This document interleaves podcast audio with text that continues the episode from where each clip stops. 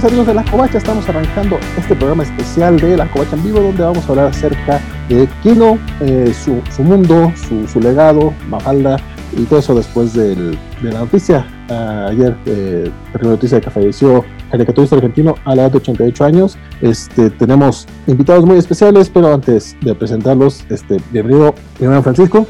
Muchas gracias, buenas noches chicos, ¿cómo están? Bien, bien, bien. Este, bueno, saludamos sin ningún orden de, de, de nada. Este, arrancamos, este, está con nosotros este, Julio Muñoz de Cine Autopsias. Hola, espero que todos estén muy bien y qué gusto estar aquí para hablar de Kino y de Mafalda. Gracias, gusto tenerte otra vez por acá. Este también nos acompaña eh, Roberto Murillo de Radio Puros Cuentos. Hola, ¿qué tal? Buenas noches a todos nuestros escuchas y a mis compañeros. Saludos, que se la estén pasando muy bien. Y desde San Luis Potosí nos acompaña la autora de Selena Sirena, Jimena Turribartes. Hola, buenas noches a todos. Gracias por la invitación. Qué gusto que vamos a platicar un ratito de Kino. Este, Jimena, ¿nos puedes contar tú cómo fue que conociste a Kino?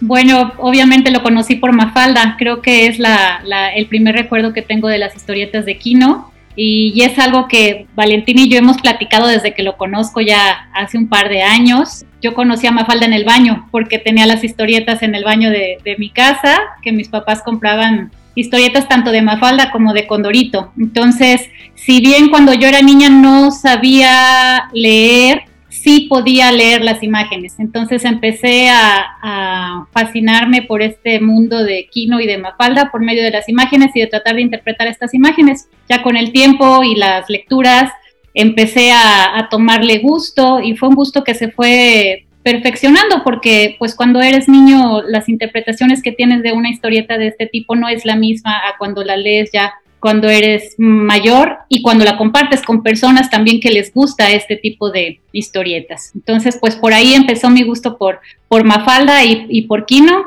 por las historietas que leía en el baño. Yo creo que todos, por, no sé si en el caso de Mafalda, pero por lo menos todos los que leemos cómics en algún momento, ahí leímos muchas, muchas cosas, digo, sobre todo los condoritos, ¿no? O sea, le, mencionaba hace rato, Jime, es condoritos y es lectura de baño. Roberto, aparte del baño, ¿tú en qué otros lugares, este, tú, pasos qué tenías cuando descubriste a Mafalda? Este, cuéntanos cuál es tu acercamiento hacia, hacia el autor.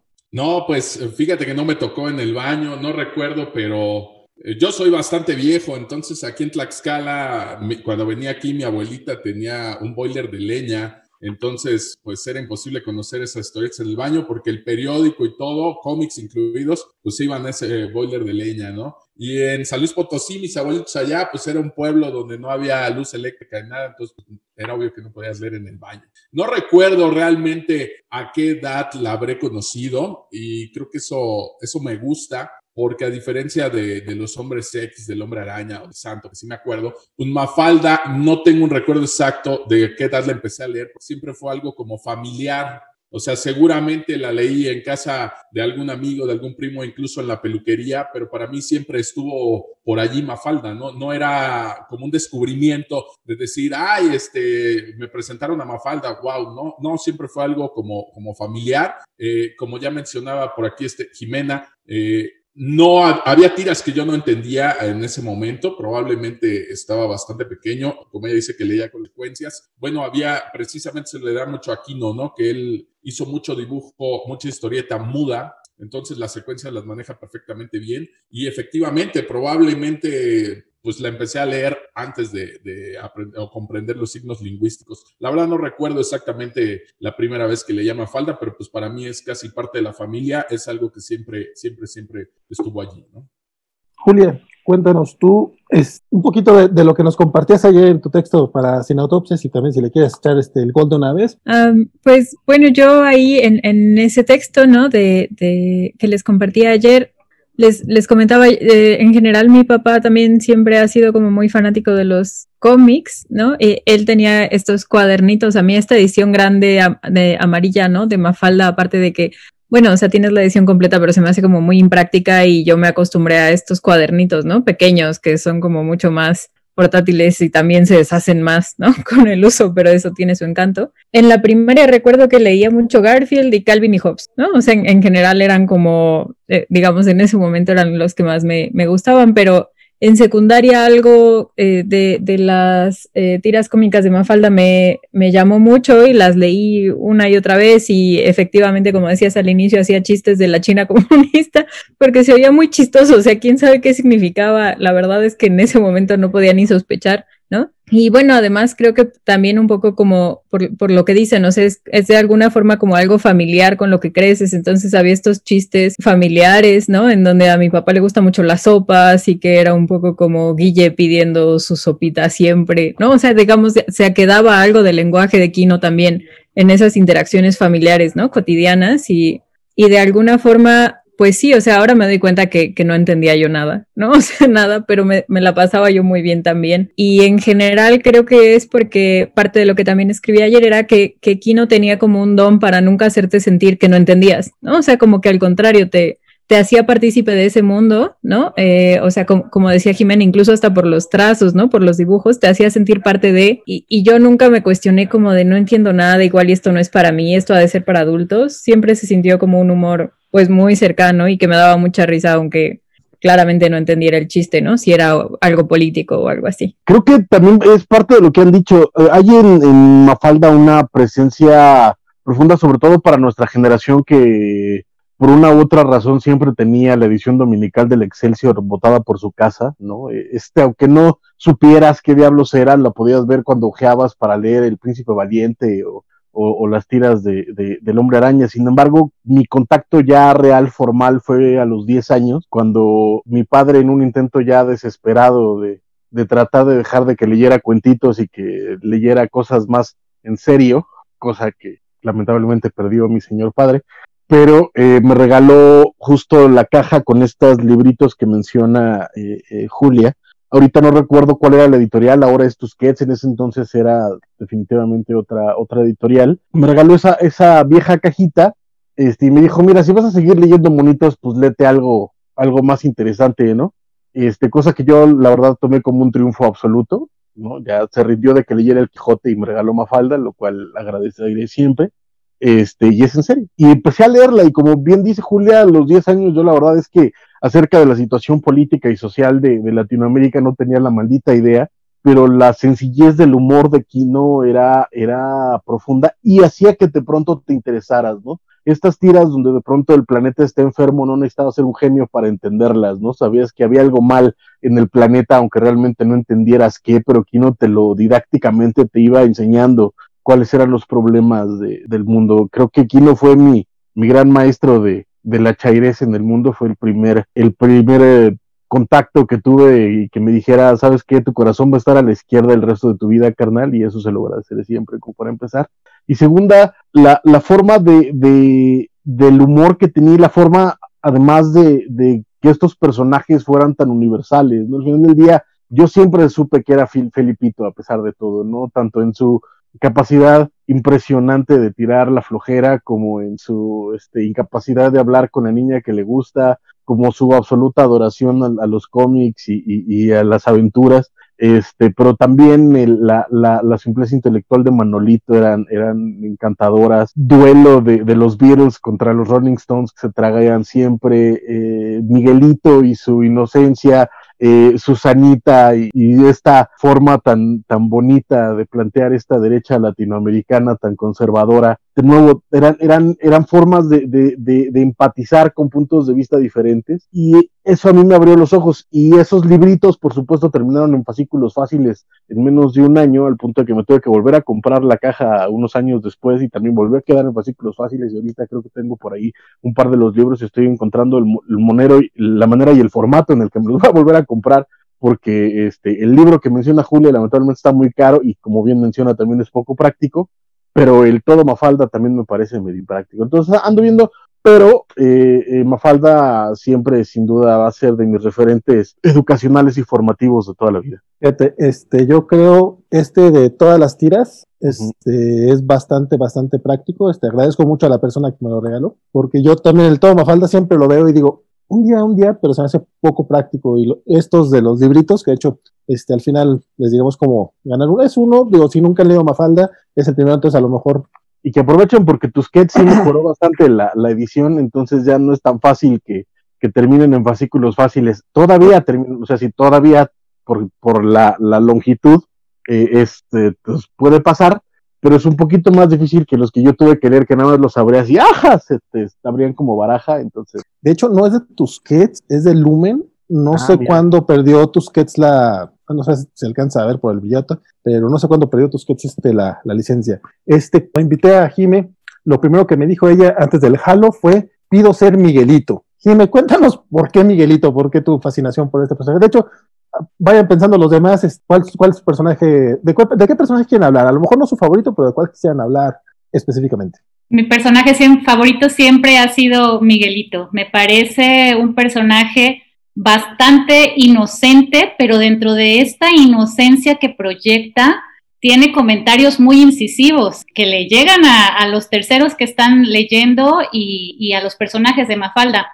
Creo que los personajes de Mafalda siempre tienen esta característica peculiar que hace que nosotros identifiquemos a una Susanita, a un Miguelito, a un Felipito, sabemos que está ahí porque tiene la esencia de, una personalidad pues común que embarca muchas, muchas cosas. Entonces, Miguelito me parece a mí fantástico, es mi personaje favorito de, la tira y, creo que también es un gusto que, hemos compartido en, en, nuestras pláticas. Aunque los chistes de otros personajes eh, también son los que me encantan. Por ejemplo, ahorita se me viene a la mente un chiste con el que me reí como tres horas y hasta la fecha lo sigo recordando y me sigo riendo de cuando Mafalda está pintando a, a Felipito y le dice que, que, hizo un retrato de él, es una zanahoria con un zapato y pelea, o sea, ya se ve la tira cuando le pega a, Mafalda y se va Felipito enojado y, y pues bueno, esta sutileza del, del humor es, es lo que caracteriza, pero sí,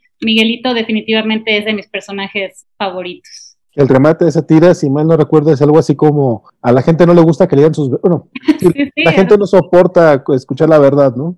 Así es. Sí, no, definitivamente Felipito es de...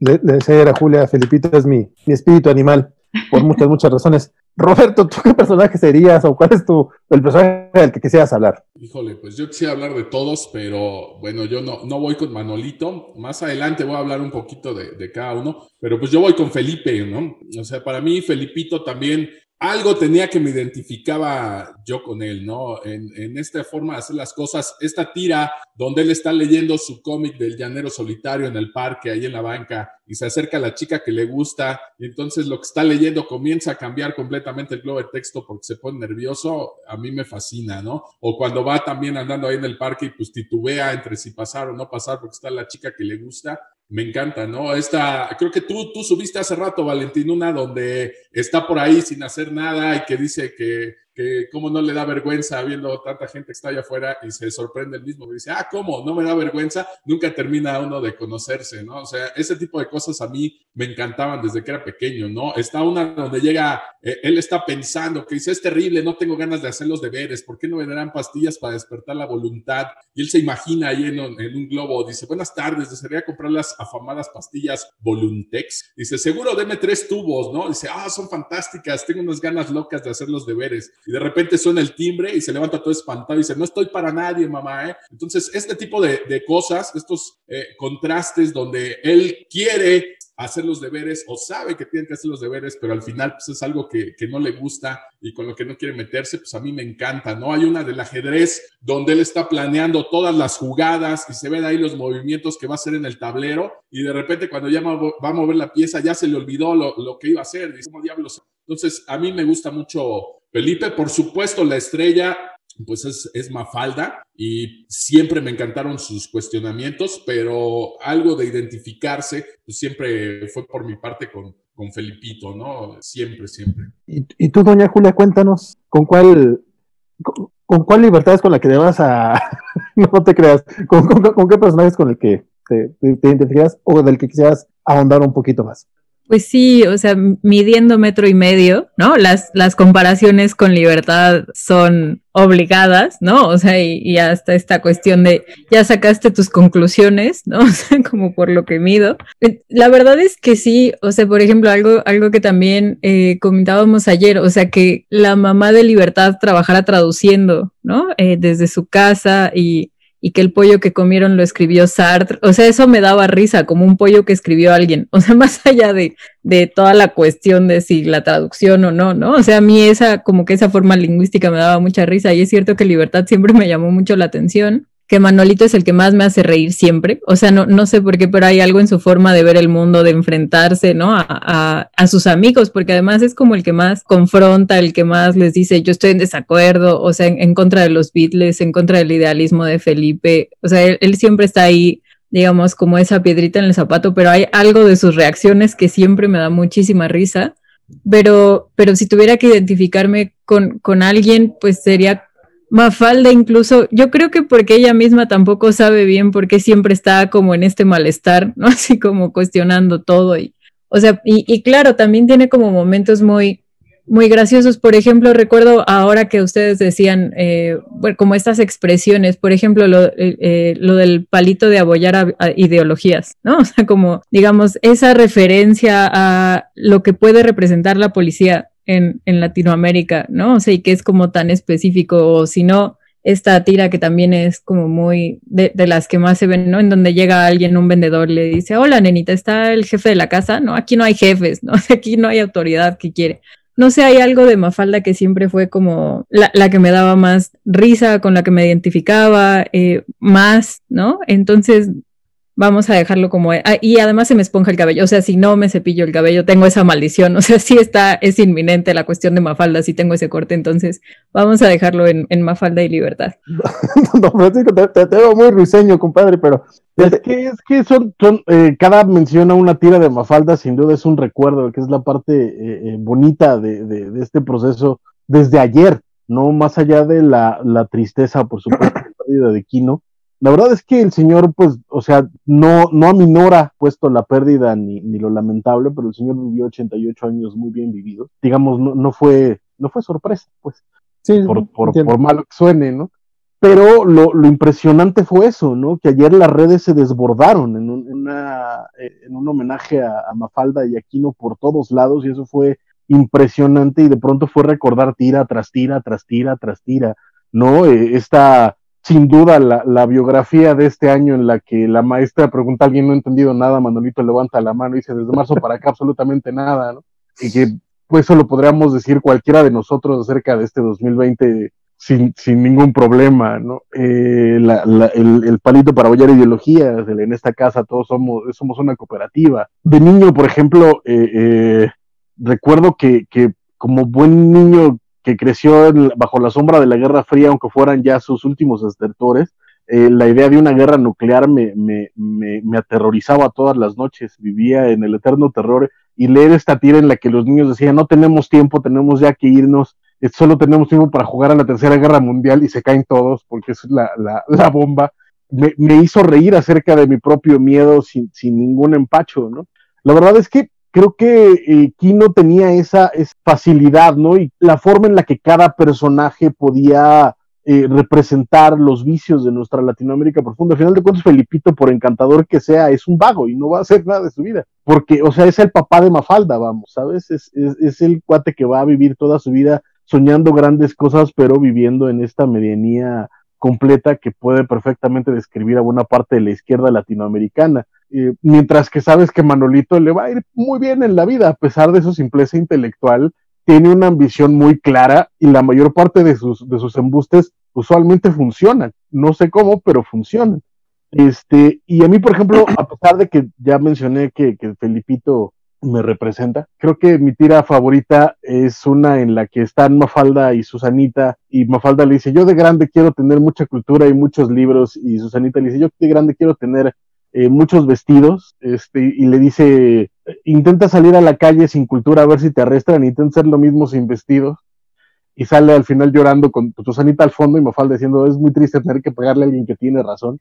Esa tira a mí me, me encanta porque, pues sí, Fíjate, e, esa tira que mencionas, e incluso toda todo lo de eh, todo el tema de Manolito, conozco muchos fans de Mafalda que, que los ven a, esos dos personajes como los villanos, por así decirlo. No, no, no es que sean realmente enemigos, son, son, ami son, amiguitos. Incluso la tira esta de Susanita de Mafalda, donde dice que no saben por qué se soportan, son tan distintas, pero que preferirían este una eternidad no soportarla a ella que tener que soportar a otra, otra papa frita. Este, son de esas que, a mí esa tira, por ejemplo, yo creo que es de las que más me derrita el corazón porque es bonita, eh, te habla mucho de, de, de, la amistad entre personas distintas, de distintas ideologías, pues, y creo yo, eh, retomando un poquito lo que decía hace rato, el, el punto, no, no es que sean tanto eh, villanos, no es, que no es que sean malos, Susanita y, Manolito, simplemente representan puntos distintos a los de Mafalda y en muchas ocasiones, como ese de, del vestido,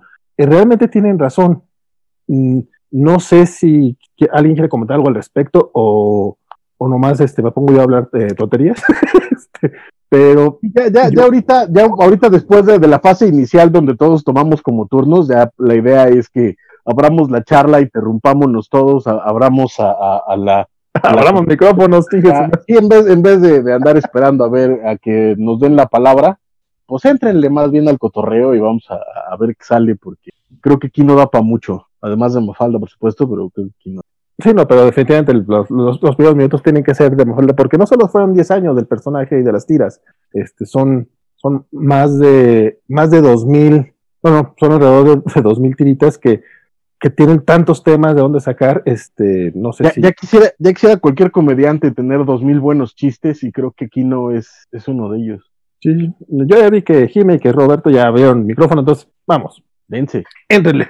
Jime, Jime, tú vas, tú vas. Bien, estaba. Es, que, es que ellos son personas decentes, Francisco, ellos no interrumpen, ellos están esperando turno. Ustedes denle. Estamos en una mesa, este, chupando tranquilos, dirían por ahí. A pesar de que fueron solamente una década el que estuvo Mafalda, y, y, Kino tiene un historial mucho más extenso y mucho más largo de lo que fue Mafalda, pues simplemente es con lo que se le recuerda. Y de hecho, Kino manifestaba que, Mafalda había quitado una parte de lo que él era de ser dibujante porque pues ella era la estrella de, sus dibujos. Sin embargo, eh, en todos los, los, dibujos y las ilustraciones que tiene Kino siempre está presente esta ironía siento yo que con respeto, porque es una ironía y es un, humor ácido y a veces hasta negro, pero no es malintencionado. Y eso es también parte de lo que tiene la personalidad de Miguelito, porque, y regreso otra vez a Miguelito, porque él, por ejemplo, habla de que si una vez eh, quiere un aumento o algo y, y, no se lo dan, que él le va a sacar punta a un lápiz y va a descuartizar y se le para un pajarito en la cabeza y se va. Y Mafalda le dice, ay, sí te creo, este, Miguelito. Entonces, eh, sabía bien cómo interpretar cuestiones políticas, religiosas, eh, incluso hasta sentimentales, de pareja, del sexo, con un humor muy fino. ahorita que mencionas lo de, Miguelito y de los, de los temas este, políticos eh, de manera muy, no sé si sutil, pero sí fina, que, es la, que, la palabra que tú utilizaste, recuerdo ahorita uno de Guille, en el que le pregunta a Mafalda que por qué no está su papá en la casa, ¿no? Dice, y dice, no, es que, es que papá se fue a trabajar. ¿Por qué? Porque, porque necesitamos dinero. ¿Por qué? Porque así funciona el mundo. ¿Por qué? Se enoja acá Guille todo enojado que quería saber qué onda. Y la respuesta de Mafalda es, ay, tan pequeño ya candidato a los gases lacrimógenos. este, yo de niño eso lo entendía por, ah, o sea, porque va a llorar, ¿no? Porque va a ser su berrinche. Lo más tonto, no, no captaba la parte del gas lacrimógeno, no, no, no la, con, con las protestas que es lo normal, no es lo lógico, pero como hace dos días, por ejemplo. Sí, vimos varias de esas. Roberto, tú le levantó mano para platicar. Ok, bueno, pues me cortan, chicos, porque si no, este, pues yo me sigo aquí, no sé realmente cuánto tiempo tenemos. Bueno, ahorita que estamos hablando de los personajes, pues precisamente quiero, antes de dejar de hablar de Mafalda, de clavarme en rollos un poquito más tal vez por mi parte, ¿no? Hablando precisamente de los personajes, algo que no he visto que nadie esté analizando en estos días es la parte de la semiótica que está representada en los dibujos de Kino. Ahorita me voy a, enfocar únicamente en, en, algunos personajes de Mafalda, pero pues lo podemos ver a lo largo de toda su obra, ¿no? Obviamente Mafalda nos llegó a todos porque la leímos desde niños, no que la además obra de Quino no sea buena, porque él mismo decía 54 años de carrera y lo que más recuerdan son los 10 años de Mafalda, ¿no? Bueno, claro, pero es que sus demás tiras probablemente de niños pues no las comprendíamos, sobre todo las que son de un cuadro, que son muy críticas y hay que analizar todo el dibujo, pues es un poquito complicado algunas para entenderlas cuando eres muy pequeño, ¿no? Entonces me voy a clavar primero un poquito con, con los personajes de Mafalda. Bueno, eh, ¿a qué me refiero con esta parte de la semiótica? Pues a la parte del dibujo. Cuando él plasma el dibujo de los personajes, bueno, sin que nosotros conozcamos a los personajes, ahí ya nos está diciendo algo, ¿no? Por ejemplo, yo aquí veo detrás de Julia, que tiene por atrás ahí una mafalda y se ve perfectamente, cualquiera que la vea de lejos identifica que es mafalda la que está allí. Es la única de los niños que tiene el cabello oscuro, ¿no? En la cabeza.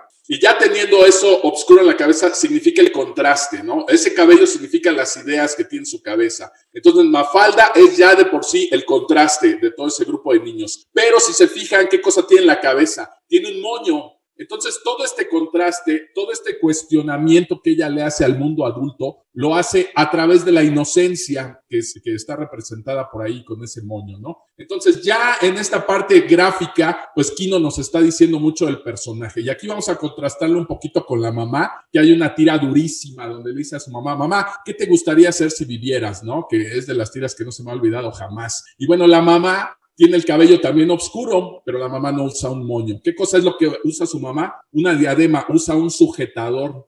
¿Qué quiere decir? Pues precisamente ahí te está hablando de este sujetador de ideas, ¿no? Probablemente ahí vemos que la mamá, pues sí tenía tal vez otras intenciones, la mamá estudió, no pensaba dedicarse a ser ama de casa, está en su todo el día, sin embargo, pues tuvo que usar un sujetador de ideas. Y ya gráficamente, pues eso te está diciendo muchísimo de los personajes, ¿no? Ahorita que hablábamos de los demás, bueno, pues está Miguelito, que Miguelito pues, es el que tiene su peinado alborotado, como de los Beatles, etcétera, pues eso también representa sus ideas, ¿no? Relajadas, todo se les escurre, nada le preocupa, ni la escuela, ni la vida, ni nada, ¿no? En cambio, tenemos por ahí al Manolito, que mencionaba hace ratito Jimena, este, pues, ¿qué tiene Manolito? ¿Cómo es el peinado? ¿Qué cosa es lo que tiene en la cabeza Manolito? Pues es un peinado cuadrado de cepillo, esas son las ideas cuadradas que está representando ahí Manolito. Manolito en realidad representa en este grupo de niños al capitalismo, si lo pueden leer desde esa manera, pues van a entender toda esta crítica que hacía Kino y todo este juego que llevaba con los otros personajes, porque Manolito es lo que representa a través de esas ideas cuadradas. Felipe, que me encanta,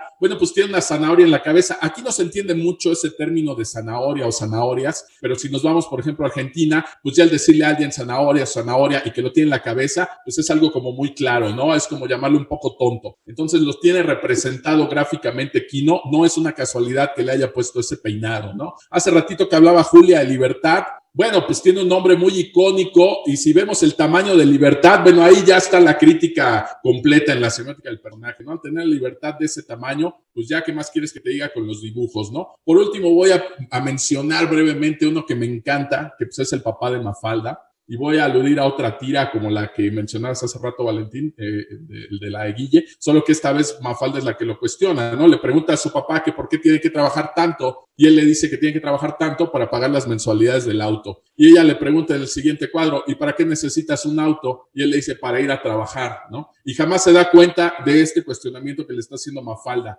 ¿no? ¿Qué significa esto? Bueno, si lo vemos gráficamente al papá, es el único personaje que tiene una nariz tan grande, de ese tamaño. ¿Qué significa esto gráficamente? Pues que el papá no ve más allá de sus narices, ¿no? Para su papá lo único que existe, pues es ir del trabajo a la casa, de la casa al trabajo y que no se coman la plantita las hormigas, ¿no? Es la única preocupación real del, papá. Entonces, no ve más allá de sus narices. Quiero mencionarlo porque pues Kino no era nada más un genio en cuanto a lo que escribía o la crítica que hacía, sino estos trazos aparentemente tan sencillos y, y pongo sencillos por ahí entre comillas porque realmente los dibujos que hacía con Mafalda eran sencillos comparados con la otra obra que tiene. Él fue mucho mejor dibujante en sus otras tiras, mucho más detallado, mucho más rebuscado, como le quieran llamar. Entonces, aparentemente estos dibujos tan sencillos, pues tienen toda una carga detrás, están muy pensados. La manera en que él los plasmó, pues tienen muchísimo que comunicar. Y yo difícilmente he visto que en una entrevista a él le pregunten sobre estos, o le hayan preguntado, bueno, ya no pueden preguntar, pero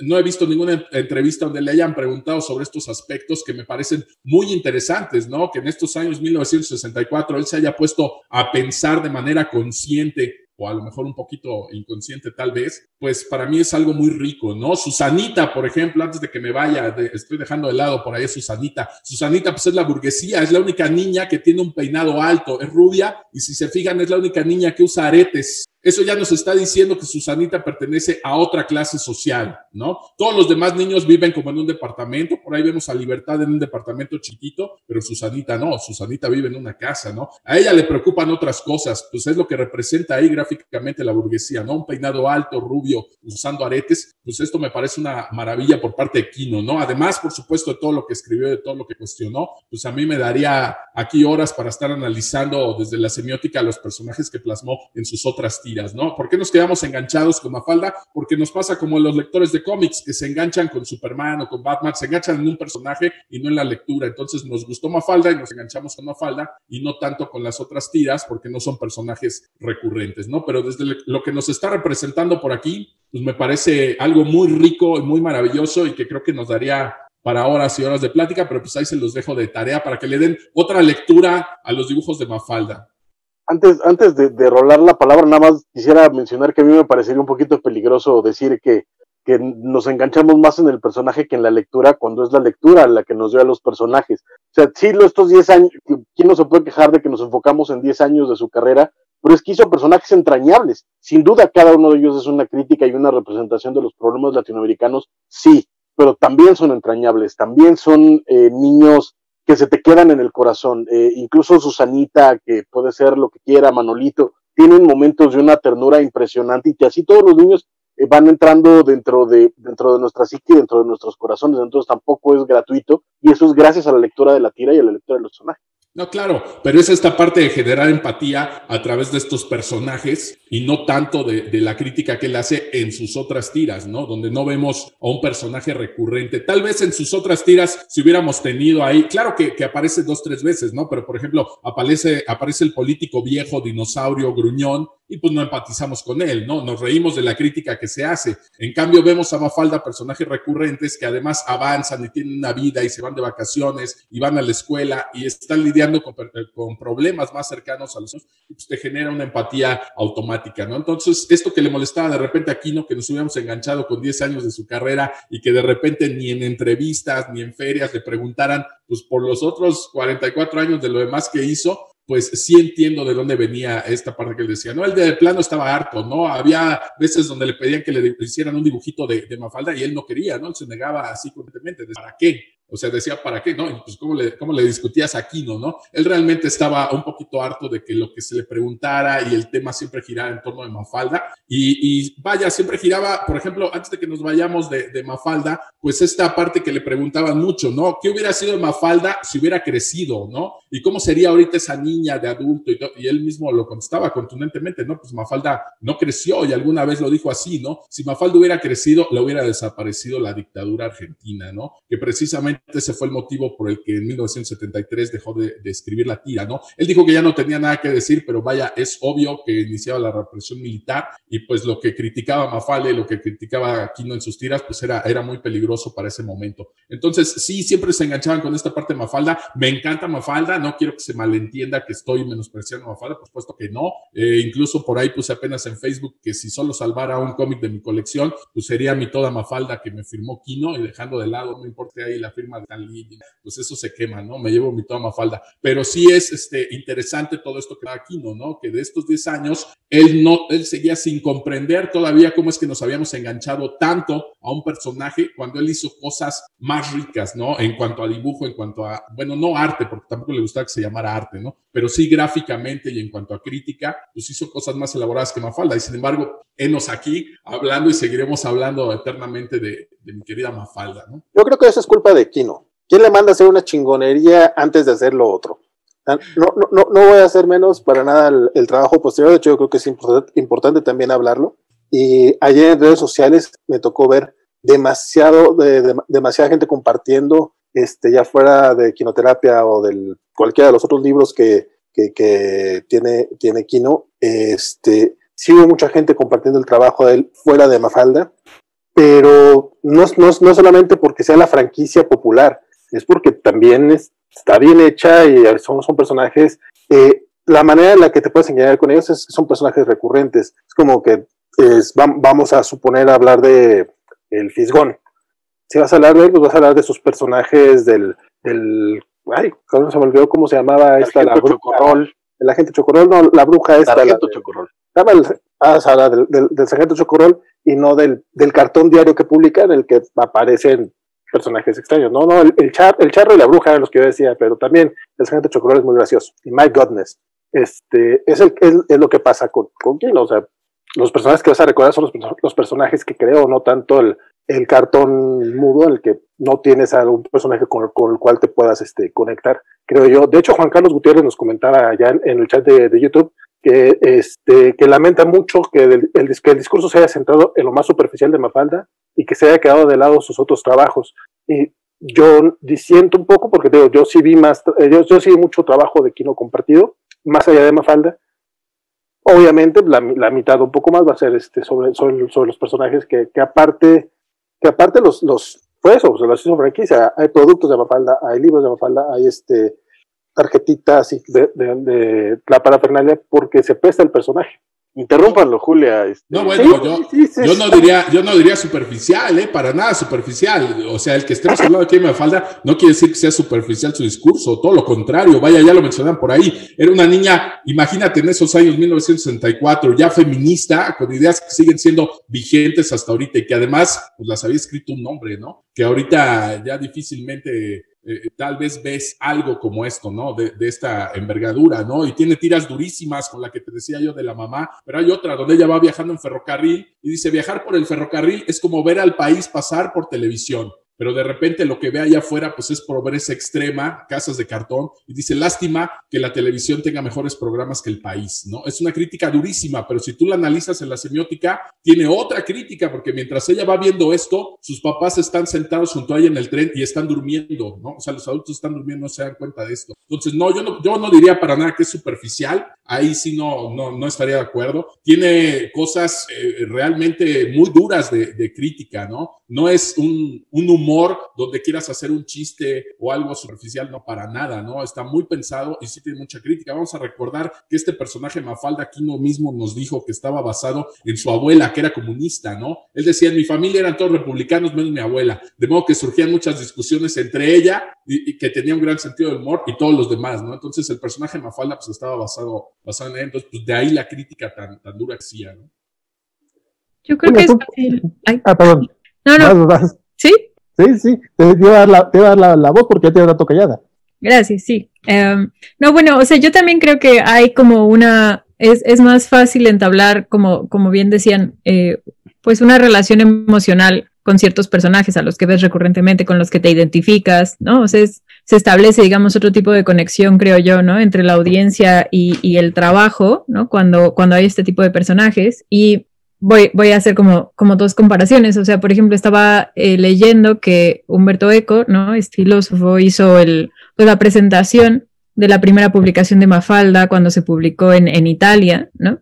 Y entonces ahí eh, Humberto Eco lo que hace es comparar a Mafalda con Charlie Brown, ¿no? Y entonces algo que señala Eco es, en Charlie Brown no hay adultos, ¿no? O sea, es más, hasta eh, tenemos como este sonido, ¿no? Ya de las animaciones del... ¿no? Así los adultos son, eh, pues no, no, existen, no están, no se ven, no se pueden escuchar, ¿no? En el mundo de Charlie Brown. Y realmente, pues digamos, lo, lo más adulto tal vez es, es Lucy psicoanalizando, ¿no? A, a, los demás, pero no, no es que realmente exista como un, pues sí, vaya, como una presencia del mundo externo. Hay como una burbuja muy linda de lo, de lo que es la infancia, ¿no? Y entonces Eco como que critica un poco, pues esta forma norteamericana de tratar de evitar la política en este tipo de, pues de trabajo, de expresión para niños, mientras que Mafalda nunca huyo de eso, el, papá de Mafalda, ¿no? Como ya decía eh, Roberto, y que a mí también me da como mucha ternura, o sea, cómo cuida su carro, porque es así como su gran tesoro, y cómo cuida sus plantas.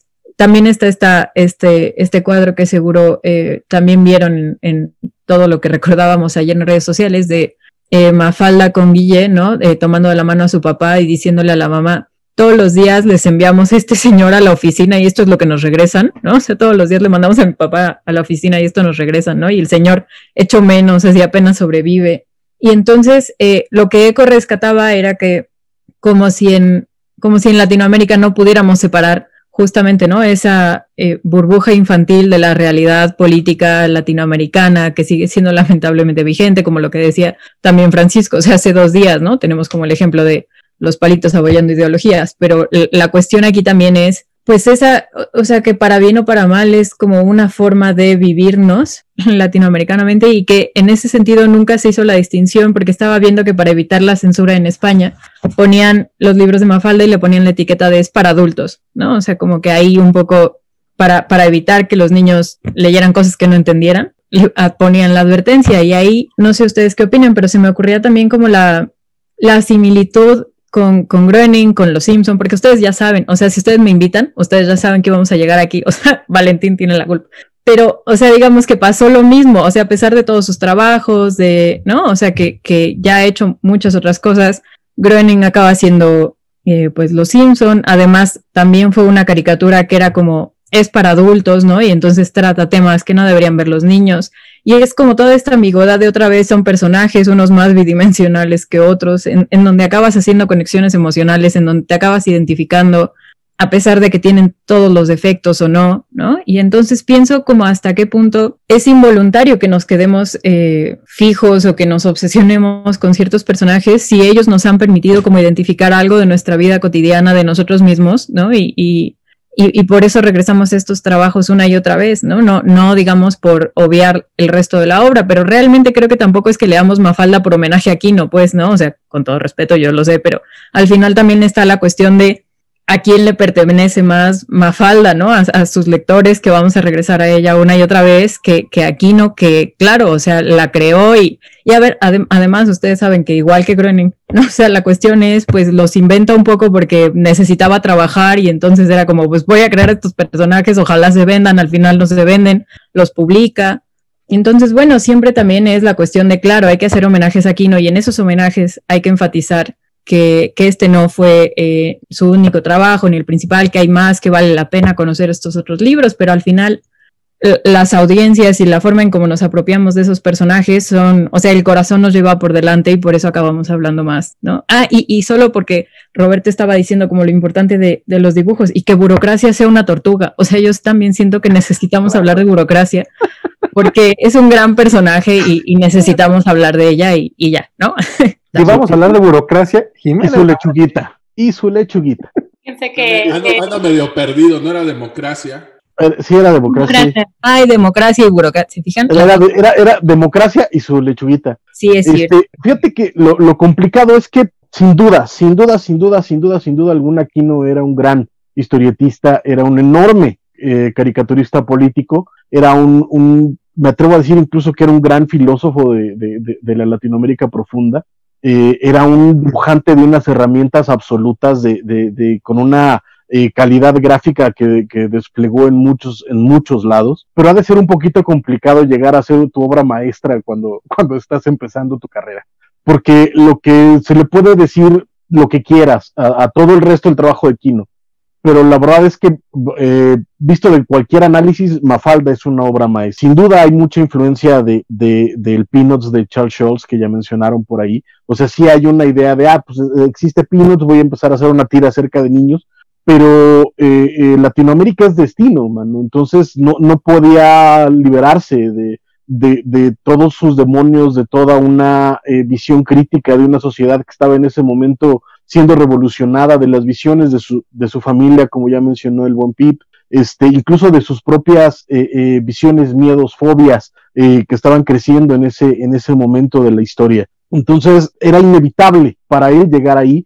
y creo que la, desde la creación de personajes, la parte gráfica, la, la quirúrgica ejecución de, de, de, un chiste crítico y de una representación de una sociedad que sigue siendo vigente hoy en día, hacen de Mafalda por mucho una obra maestra. Y eso no es simpleza, eso no es eh, eh, minimizar el resto de trabajo, sino simplemente poner en una balanza y a un justo nivel 10 años de trabajo incansable y que realmente nos dieron, me atrevo a decir que una de, los cómics más importantes de, toda América Latina eh, y, del mundo, ¿no? Por ahí ayer había homenajes de, aquí no, eh, desde Italia, en Estados Unidos, en España, del mundo del, del cómic, todos de pronto se volcó ante la muerte de, de, un grande. Y de nuevo, no es por hacer menos el resto del trabajo de Kino, que sin duda es buenísimo, sin duda tiene mucho que darnos, pero es que Mafalda fue su obra maestra y eso tal vez en un momento de su vida le, le pudo haber parecido muy triste. pero es que cuando eres tan bueno no hay manera de, de, de, no regresar a, a, su magnus opus una y otra vez, ¿no? Jimmy, cuéntanos de tu, tortuga.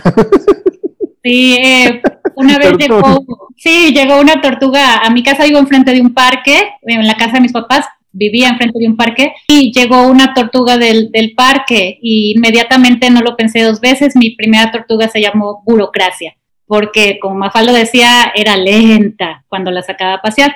Después, bueno, burocracia la habían atropellado y, tenía ya una herida en su caparazón, murió. Llegó una segunda tortuga a la cual le puse democracia. Entonces, tengo esa conexión de la que ustedes hablaban con, las tiras desde niños, porque ves algo que representa e inmediatamente te vas a, esas tiras y a recordar a estos personajes que, tenía Kino. Y si bien eh, las, las, tiras de, Mafalda representan, eh, es un retrato de nuestra sociedad latinoamericana, no solamente en Argentina, sino que yo siento que en muchos aspectos también dentro de toda Latinoamérica, eh, y, aunque fuesen para adultos, le da esta voz a los niños que no son externos a la sociedad y ellos se dan cuenta y viven dentro de esta sociedad también la padecen y también tienen historias que contar respecto a lo que sucede. Esta voz inocente de los niños nos hace pensar también eh, ya como adultos y regresar a nuestra infancia, cómo ha ido evolucionando o cómo evolucionó, al menos en esos 10 años. Decía Aquino en una entrevista que se le hacía raro que, que a los niños les siguieran gustando esas tiras si, si ya no hablan acerca de celulares ni de computadoras y no tendría nada que ver con ellos. Y sin embargo, yo, yo pienso que, que siguen siendo válidas y, siguen estando de moda, por decirlo de alguna manera, porque eh, los problemas humanos que ahí eh, representa los seguimos teniendo en la actualidad. Entonces, este, bueno, de ahí salió que, mi tortuga se llamaba burocracia, sí, así la, así la nombré en, honor a, la tortuga de Mafalda. Que, eso que mencionas tú acerca de, de las nuevas generaciones, pues de hecho, a ninguno de nosotros nos tocó realmente Mafalda cuando estaba. O sea, no, no, no, no, no sé exactamente la edad del PIB, pero yo nací 20 años después de que, de que, de que terminó la tira. Eh, no, 10, 10 años, ya me estoy haciendo el joven.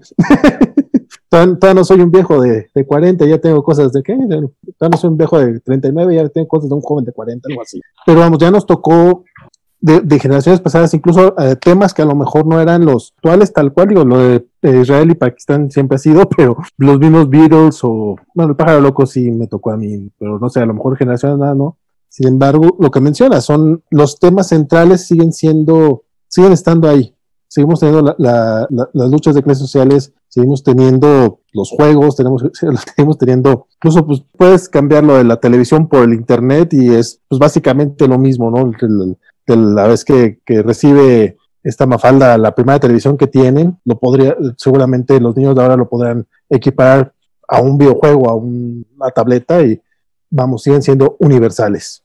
Nada más, este, antes de continuar, nos hace acá la aclaración Juan de que al parecer yo lo, leí textual, pero a lo mejor le di otra intención a, su, a su comentario, porque él dice que no estaba hablando de que el contenido del programa fuera superficial, sino el discurso que, que vimos ayer en redes sociales. Dice que lo, superficial de, ver gente que reproducía más la foto de ellos con la mafalda en San Telmo, o que habló más de la sopa, o compartía la parafernalia del merchandising, eso es lo superficial y no tanto hablar acerca de, de los temas del personaje. Pero también no, no, es eso, no es eso lo padre del programa, o sea, bueno, lo padre de, de, Mafalda en sí mismo que representa tantas cosas y se puede leer a tantos niveles y funciona de tantas maneras. Yo, yo no tengo ningún problema, de hecho al contrario, yo quisiera tener una foto con la Mafalda de San Telmo, este, va, porque a mí no me tocó conocer a, a Aquino como al buen Pip sí le tocó. Mira, yo creo que, que, no es necesario que la gente le entienda ni analice. Vamos a ver desde dónde estamos hablando, ¿no? Yo, yo soy un ñoño y lo digo así, eh, y bueno, por eso estoy hablando desde este foro, pero... La tortuga de Jimena se llama burocracia.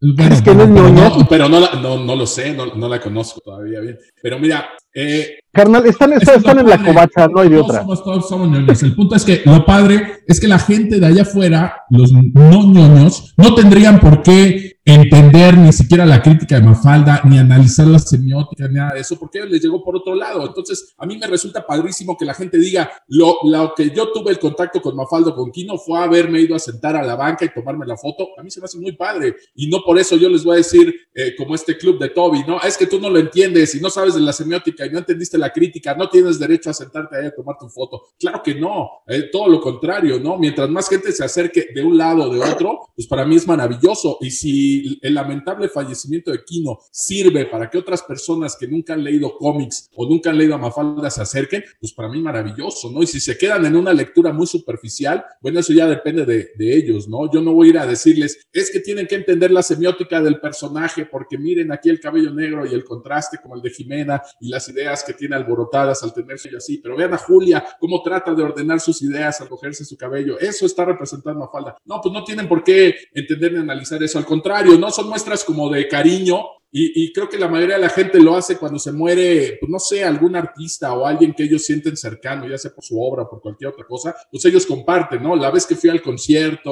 o la vez que me firmó un autógrafo, y eso está padre. Yo soy súper ñoño y lo que compartí, pues fue precisamente cuando conocí a Kino y mi toma falda firmada, ¿no? Y eso no quiere decir que no lo entienda o que sea yo superficial al momento de leer a Kino, ¿no? Al contrario, me parece una muestra de cariño y que sea generalizada.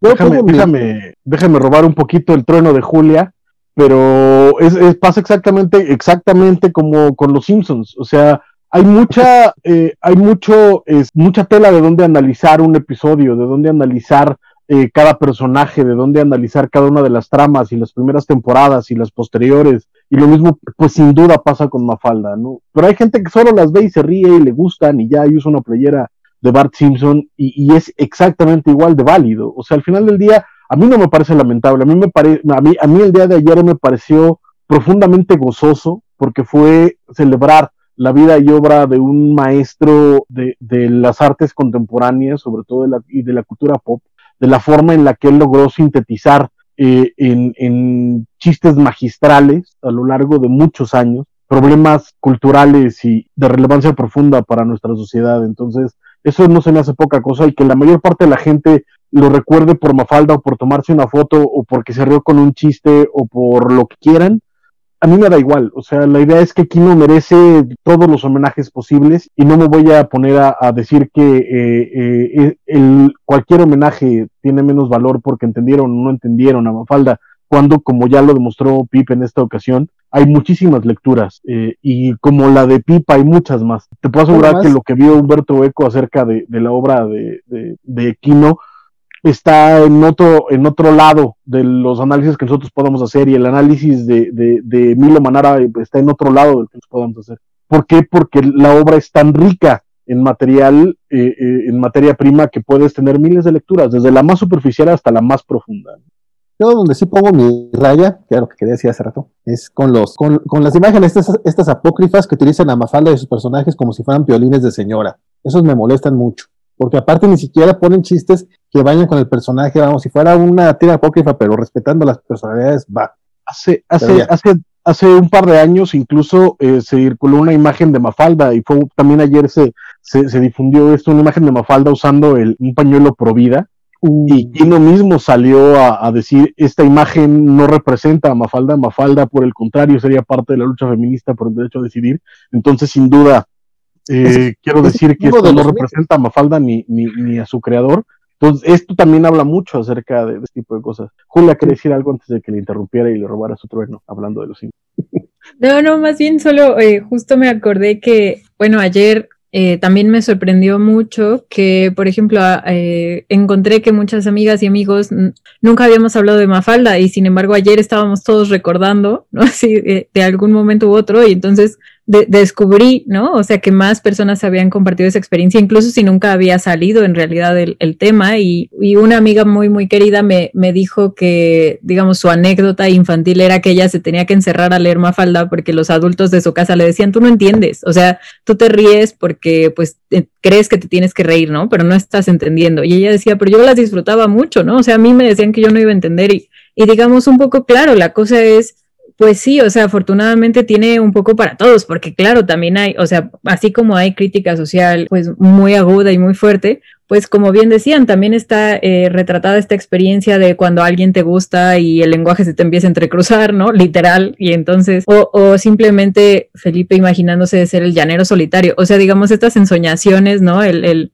tener estas fantasías despierto, pues es una experiencia accesible como a, a, a cualquier persona de, de tal manera que, que sí, o sea, sin duda yo creo que todos conectamos distinto, ¿no? Con cada personaje y con cada elemento de esta, de esta trama. Y entonces, o sea, y, y estoy de acuerdo con la cuestión apócrifa de, de, de, Valentín, pero también hay como una parte en donde y, yo lo leí así el otro día, como esta generación usa los Simpson como los violines de señora, ¿no? A la generación, y entonces los usan para lo que sea y para cualquier reacción de buen día, ¿no? Y, o sea, pero claro, pues también hay un elemento así como del personaje de Mafalda que es entrañable y que te dan ganas, ¿no? Como de abrazarlo y compartirlo a la Mafalda que está toda despeinada y, ¿no? O sea, que siempre salen las tazas y siempre la ponen con la frase de que, o si quiere café, o que si no ha hecho no sé qué y que no ha despertado. Hay algo, y les digo, creo que esa es una cuestión como que es un debate que a mí me parece interesante de a quién le, a quién le pertenece, ¿no? El personaje de Mafalda. Y entonces, pues bueno, claro, habrá quienes deshicimos los libros, pero también habrá quienes, como, como decías ahora, Valentín, pues a quien le toque, ¿no? El libro, ¿no? En, este programa y que tal vez lo descubra por primera vez y no es que a unos nos pertenezca, pues más, ¿no? O, o exacto, esa Mafalda despeinada, de esa mera. O sea, pues hay, hay tantas apropiaciones y hay tantas formas de ser fans que, que, a todos nos pertenece, ¿no? De alguna forma o, de otra, con mayor intensidad, o todos vamos poniendo ahí, Latinoamérica es destino y también nuestra propia infancia es destino, entonces ahí vamos poniendo todos un poco lo, lo que tenemos y, y, siento que eso también es, es como digno de rescatarse dentro de todos los homenajes, ¿no? Que han salido. Yo solo quiero decir que si el Che Guevara lo hicieron playeras, porque a Mafalda no lo van a hacer tazas? Es como, es como parte de, de, de, de la herencia de esta izquierda tan manida de nuestra Latinoamérica. A pesar de que a raíz de esto también Mafalda ya se hizo un most, también ayuda a que más gente la conozca y la lea y pues no se vaya también a la primera tira que le salga ahí en internet, sino que realmente están buscando y están entrando estos debates, si esto lo dijo, no lo dijo, y se van dando cuenta más de estos aspectos de la personalidad de los de estos personajes que seguramente Valentín van, van a amortiguar es, esta este dolor de estómago que te da que pongan frases que no dijo. Entonces, creo que despertó un interés y eso es bueno, al menos para nosotros que disfrutamos de estas tiras, que más personas también se interesen por esto, eh, despierta esta semillita y esta cosita de a ver qué, qué fue, qué es Mafalda y qué hizo Kino. Cuando, cuando empezaba el rollo de, bueno, cuando yo empezaba a utilizar el correo electrónico hace unos 20 años, este, también descubrí las cadenas y yo armaba mis propias cadenas de, de tiras este, solía mandar tiras de Garfield y tiras de Mafalda. Este... Y curiosamente se sigue haciendo en la covacha, no sé por qué. es, es, algo que... Se lo agradecemos y se lo agradecemos, sí. Hay quienes sí seguimos leyendo las tiras cómicas diarias de, de Garfield, de. Calvin y Hobbes. Hay como cuatro, hay como cuatro al día, ¿no? Es, sí, Presente, es, sí. siempre, es, siempre es bonito colgarse de gente que sí tiene talento para, para que te den clics en, en pero, pero, pero, se hace también con la intención de compartirlo. Ese, ese era mi punto. De hecho, eh, ahora la covacha, ya, ya no soy yo el que hace la curaduría, ya lo, lo hace este, la covacha Elizabeth Ugalde, que le agradezco mucho que, que tomara ese, ese chamba porque tiene su chiste, o sea, estar buscando, estar acomodando y estar programando. Este, pero mi punto era ese, eh, apoyando un poco lo que decía Jiménez, a fin de cuentas, realmente lo que, cuando, cuando, uno ama algo, cuando uno quiere algo, este, lo que procura es que más gente lo conozca. No es que Mafalda sea desconocida, afortunadamente, pero sí esperemos que llegue a más gente y eventualmente lleguen al siguiente trabajo de, de Kino. Como, bien, dijo Roberto, pues que fueron este, 40 años más de, de chamba, más o menos. Este, han sido eh, yo, creo, yo honestamente no creo haber leído todo todavía lo de, lo de Kino, sobre todo porque los libros de Tusquets eran algo caros, entonces no, no, no, los tengo todos, pero sí era, fue, fue una etapa de Kino mucho más, más adulta, pero sí, sí era menos accesible a todo el mundo, a pesar de que, de que la mayoría eran, cartones este, mudos o, trabajaba mucho el cartón mudo, sí, sí presentaba otro tipo de ideas, presentaba otro tipo de, incluso hasta de temas mucho más, este, más pesados. Seguía hablando de política, seguía hablando de la guerra, seguía hablando de, de nutrición, bueno, tenía también otros libros específicos sobre comida o sobre las relaciones de pareja, eh, pero sí creo que no, no, eran tan accesibles para chavitos, con todo a lo que le pasaba a la amiga de, de Julia, que no la dejaban leer porque era niña, lo que lo, tiene esa gracia, pues tiene de que es fácil que los niños, aunque no, aunque no entiendan este el, el segundo lenguaje o a lo mejor no, no, no, lo lean en la intención que tenía Aquino, eh, te divertías con ellos. No sé que si sea algo similar el trabajo posterior. Eh, Roberto, ya vi que ya viste el micrófono, entonces.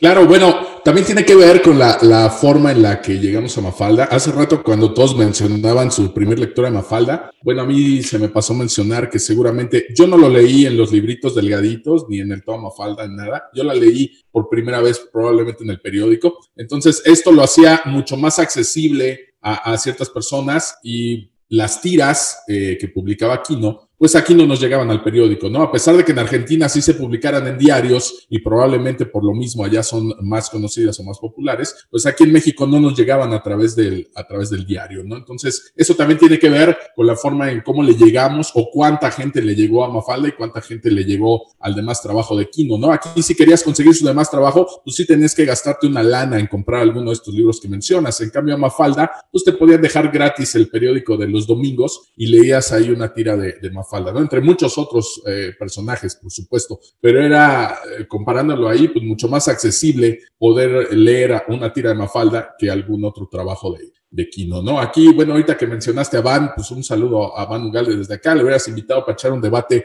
entre Mafalda y, Peanuts, que es súper fan ahí de, de, Charlie Brown, y podemos ahí también, no me voy a clavar, pero pues le voy a mencionar que aparte que ya mencionamos aquí la semiótica, pues podemos analizar la proxémica eh, precisamente con Peanuts y con Mafalda, ¿no? Cómo se comportan estos niños entre ellos y cómo al ser niños de otro país, no hay una proxémica entre ellos, ¿no? No se abrazan, no lloran, no se confortan y si lo hacen, lo hacen un par de ocasiones. En cambio, con Mafalda, esta cercanía se nota muchísimo, ¿no? Lo que ya decían de que no aparecen los adultos, quitando un poquito el rollo de la crítica política que mencionábamos hace ratito y centrándonos únicamente en la proxémica, pues también ahí nos podemos dar cuenta de las grandes diferencias que hay entre la niñez de Estados Unidos y de Argentina o Latinoamérica, si lo quieres decir así, ¿no? Y bueno, como es una, eh, toda historieta, todo cómic bien hecho, pues es un reflejo de la sociedad.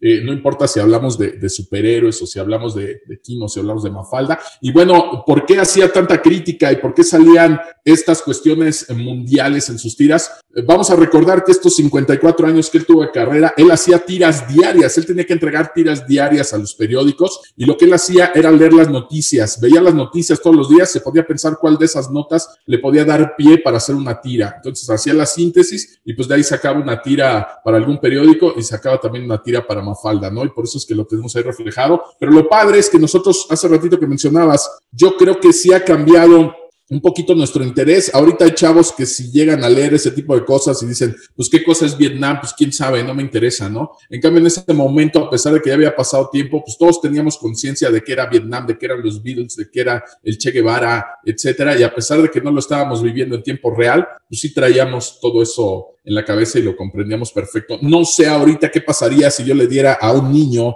eh, como cuando ustedes tuvieron contacto de 10, 8 años, una tira donde se mencione al Che Guevara o donde se hable de Vietnam, no sé si automáticamente lo relacionarían con lo que nos quería decir Kino o qué es lo que pasaría por ahí, ¿no? Pero pues igual nos da para hacer otro análisis. Ya tendremos por ahí un debate con Van entre, entre Peanuts y, y Mafalda y vamos a ver cuáles niños rulean más y por qué. Yo, creo que parte de, también del gran encanto que tiene a Temporal Mafalda es que buena parte de las cosas de las que habla se volvieron ya parte del, del eh, utilizando un término junguiano, de, este subconsciente colectivo, ¿no? De esta idea de, de nuestra cultura pop perenne. Puedes no haber vivido la, la, la guerra de Vietnam y puedes no saber sus, sus detalles más minuciosos, pero cualquier persona de la edad que sea ha escuchado en una serie de televisión, en una película, en, eh, eh, en un detalle este, hablar de, de, Vietnam porque sigue estando presente en la cultura pop. Lo mismo pasa con el Che Guevara, que aunque no puedas entender su lucha, sus procesos, sus viajes, ya viste a alguien con una playera del Che Guevara. Este, puedes incluso ni siquiera entender a, cuál es la importancia musical o, cultural de los Beatles, pero sabes que existen los Beatles, están ahí, ¿no? Son parte de, de la música de fondo de la historia de, del mundo. Hay manolitos, ¿eh? Y hay, muchos manolitos en este Ah, no, o sea, no, no, estoy diciendo que te tengan que gustar, pero lo sabes, o sea, sabes que están ahí, sabes que es parte del soundtrack de la vida. O sea, eh, eh, en, México, en México es José José, Pedro Infante y los Beatles. No me dejes a la Santanera afuera porque vamos a entrar en otro debate aquí. Yo, yo, yo sí la discutiría porque no me parece tan, tan, tan, tan profunda a nivel genético, la Santanera, aunque la adoro, la amo con todo el alma y la sé. Es muy del centro del país, fíjate. Exacto, pero, pero, o sea, pero sí hay, sí hay como ciertos referentes que incluso, aunque no los tengas tan claros o tan presentes, sabes que están ahí. ¿no? Y creo que esa también es parte de una de las enormes gracias de, las tiras de, de, Mafalda y de Kino en general. ¿no? Por ejemplo, tiene, tiene una tira que a mí me gusta mucho que no tiene absolutamente nada que ver con política. Eh, donde ves a, un señor eh, pintando piedras como balones de fútbol y las va dejando en, el, eh, en la calle durante las noches y en, en, el, en el último cuadro de, esa página eh, ves que él es un doctor que está recibiendo a la gente que se rompió los pies por andar pateando balones, que son piedras. No, no necesitas mucho más para, o sea, ni siquiera tienes que ver el momento en el que una persona haya pateado esos balones para entender que parte de, la idiosincrasia que tenemos tú es un balón en la calle y lo vas a patear. O sea, te gusta el fútbol o no, te entiendas de fútbol o no. Hay un balón. bueno, no sé, Francisco, si, si, si eso lo harías tú. Yo, yo, yo, patearlo sí, o sea, no lo haría bien, pero sí lo pateo, sin, bronca. Ah, creo que nada más estaba preguntando. No, es que a eso voy, o sea, un poco la idea es esa, ¿no? Como que estos detalles que menciona eh, el PIB de, como culturales o, temporales, ¿no? Que podrían parecer lejanos, yo creo que ya permearon la cultura popular.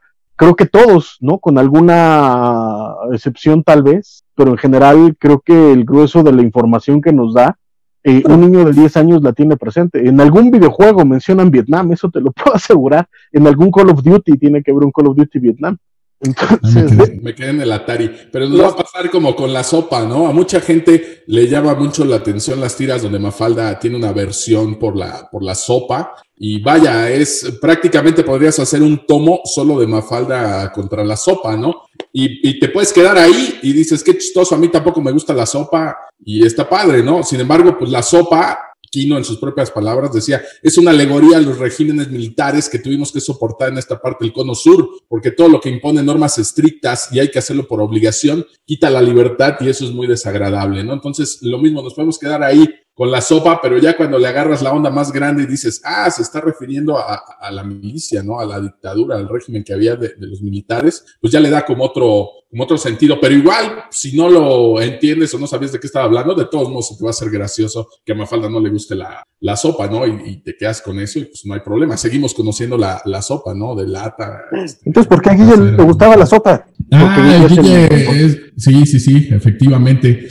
por ahí han hecho análisis donde decían que, que podríamos reducir eh, que en este mundo solo había dos tipos de personas, los que son como Mafalda, los que son como Guille. Entonces también ahí se contrasta, se contrasta un poquito las ideas y lo que hace Mafalda, ¿no? Eh, pero, pero, hay que tomar en cuenta precisamente esta parte de la semiótica, desde donde lo está haciendo Guille, ¿no? Él es un bebé, él es un infante, no sabe nada de la vida realmente, ¿no? Entonces, el hecho de que, de que él le gusten ciertas cosas que Mafalda no le gustan, pues los está haciendo desde ese punto de vista, ¿no? O lo está cuestionando desde ese punto de vista y pues no tiene idea, ¿no? No por eso quiere decir que no sea inteligente. Hay una tía que me encanta donde él se cae, se pega en la cabeza y va y arrastra un banquito y se sienta a esperar un cuadro, otro cuadro, otro cuadro y hasta que entra la mamá es cuando se suelta en llanto, ¿no? Para quejarse del golpe que se dio. Por supuesto que es, que es muy inteligente, pero también ahí nos ayuda a darle otra lectura desde dónde está haciendo él los cuestionamientos que hace o llevarle a la contraria a Mafalda, ¿no? Bueno, aquí ya se queda dormido escuchando los Beatles, eso hay que recordarlo. Así es, sí, también. No, pues eso igual lo podemos analizar. Mira, podemos llegar hasta el rollo de la música. Hay una donde le destruyen a Mafalda un disco de los Beatles, ¿no? Y todos están con cara inocente y Manolito viendo por la ventana con una sonrisa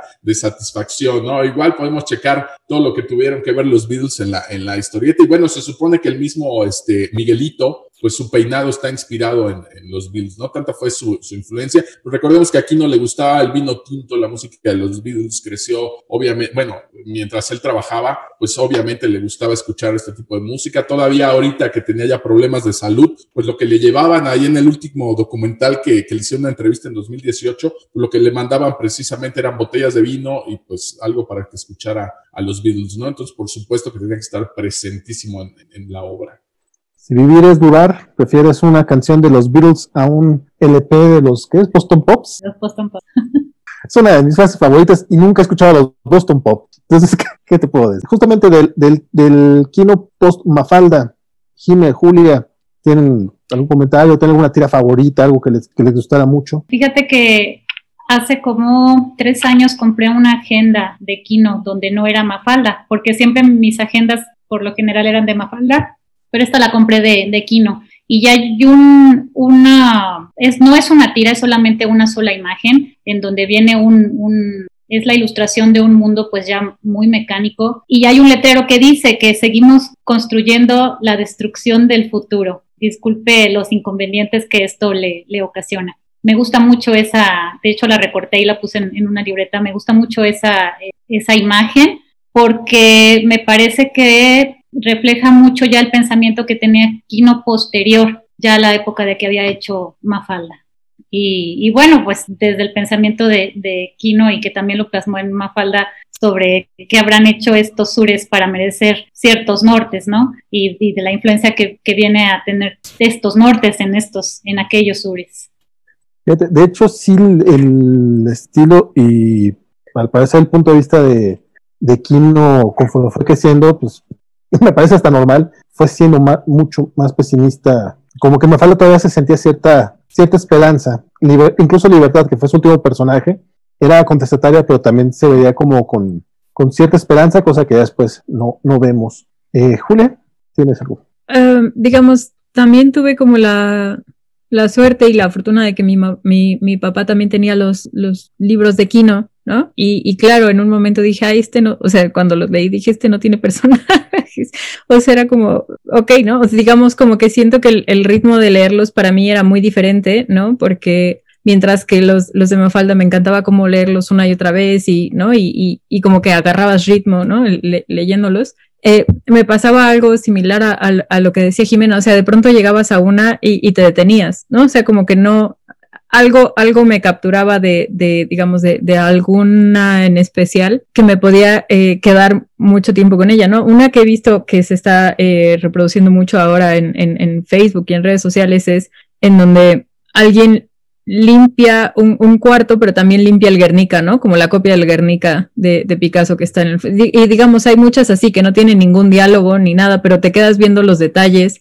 O sea, siento que por eso es como una experiencia, pues, narrativa distinta. O sea, como que te obliga a, a detenerte un poco más, a fijarte en los detalles. Y a mí, eh, insisto, o sea, me, me, gustaban mucho incluso en, en esa época en donde yo lo que estaba como acostumbrada y lo que buscaba era pues esto, ¿no? Personajes y como, digamos, pues una trama que no es que se construyera, pero como bien decían ustedes, pues se van de vacaciones o hablan de la escuela y, y aún así creo que eh, eh, en alguna entrevista él decía que, que, se identificaba con los directores de cine porque tienes que pensar, ¿no? Como desde el ángulo en donde va a retratar todo, qué va a ir en el cuadrito, qué no va a ir, qué sobra y qué no sobra. Y entonces creo que en ese sentido también es como, es otra experiencia, ¿no? Bueno, por lo menos para mí, digámosle, y no, no solo en general de, de estos cartones a las tiras cómicas, sino en general cómo te puedes relacionar ¿no? Con esa expresión visual de otra manera y creo que él era como un genio hasta por yo cuando veo a los personajes de Kino, ya sea de, este, de estas obras o de Mafalda riéndose, o sea, simplemente la expresión con que los dibuja riéndose, a mí me da mucha risa.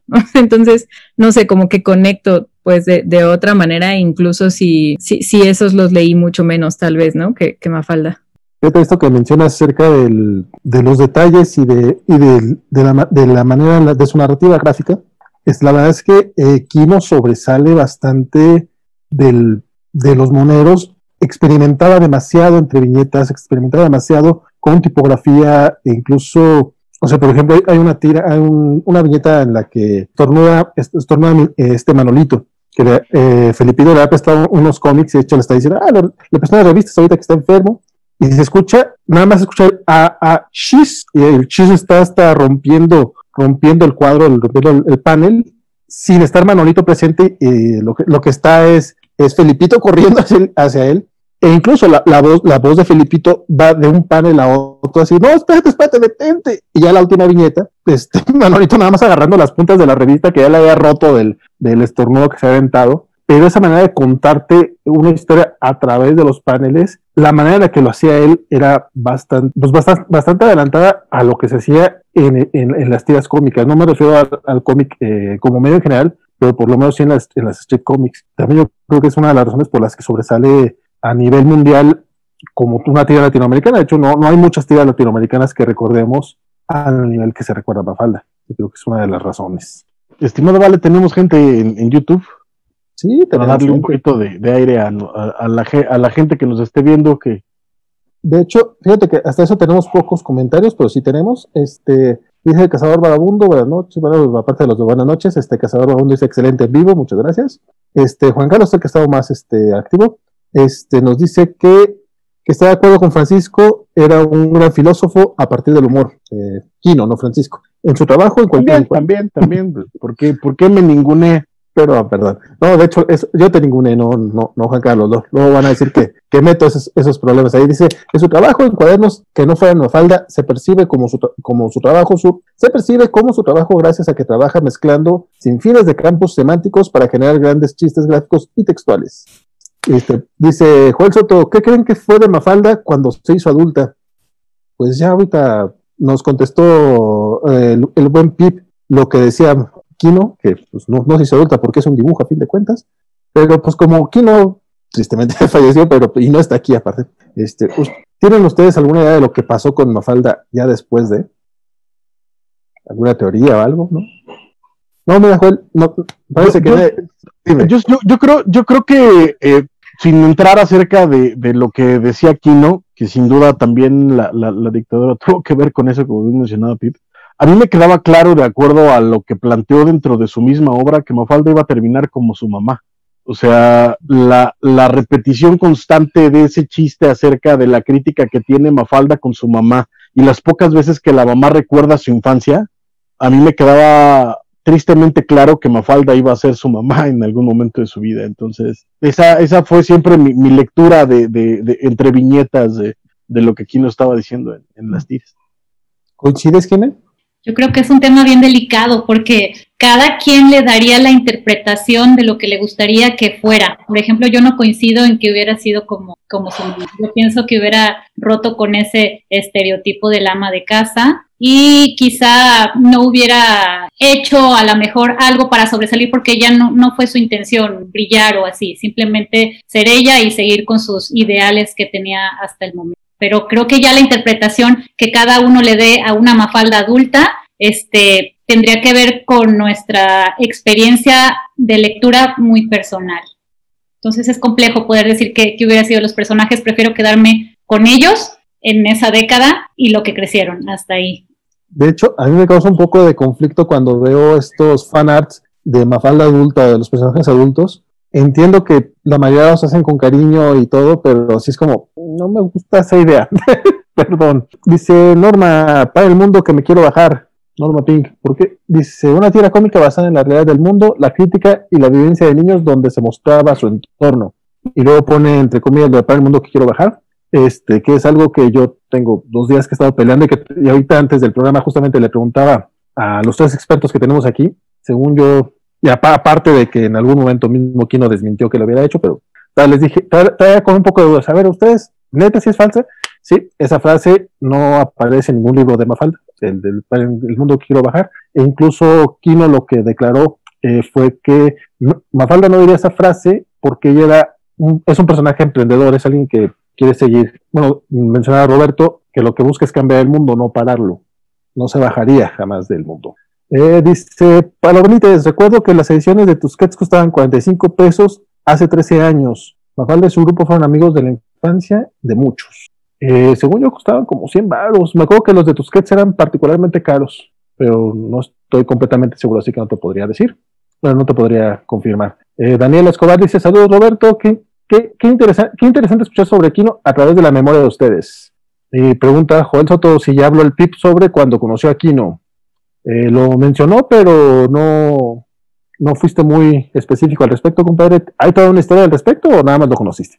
No, no, no, dile, dile a Joel. Bueno, mi querido Jorel, este, eso está por ahí en mi muro de Facebook y no es relevante como para el programa. Te dejaban acercarte a él, este, 10 segundos y eso es todo, ¿no? Más o menos como viste a Stan Lee firmando cómics, pues así era eh, Kino firmando cómics, únicamente un ejemplar por persona y ya. Lo que puse ahí en el Facebook fue todas las peripecias que tuve que sortear para obtener la firma, pero pues no, no creo que sea relevante para, para el programa, ¿no? Tuve que ir a formarme dos días, conseguí la firma, estuvo padre.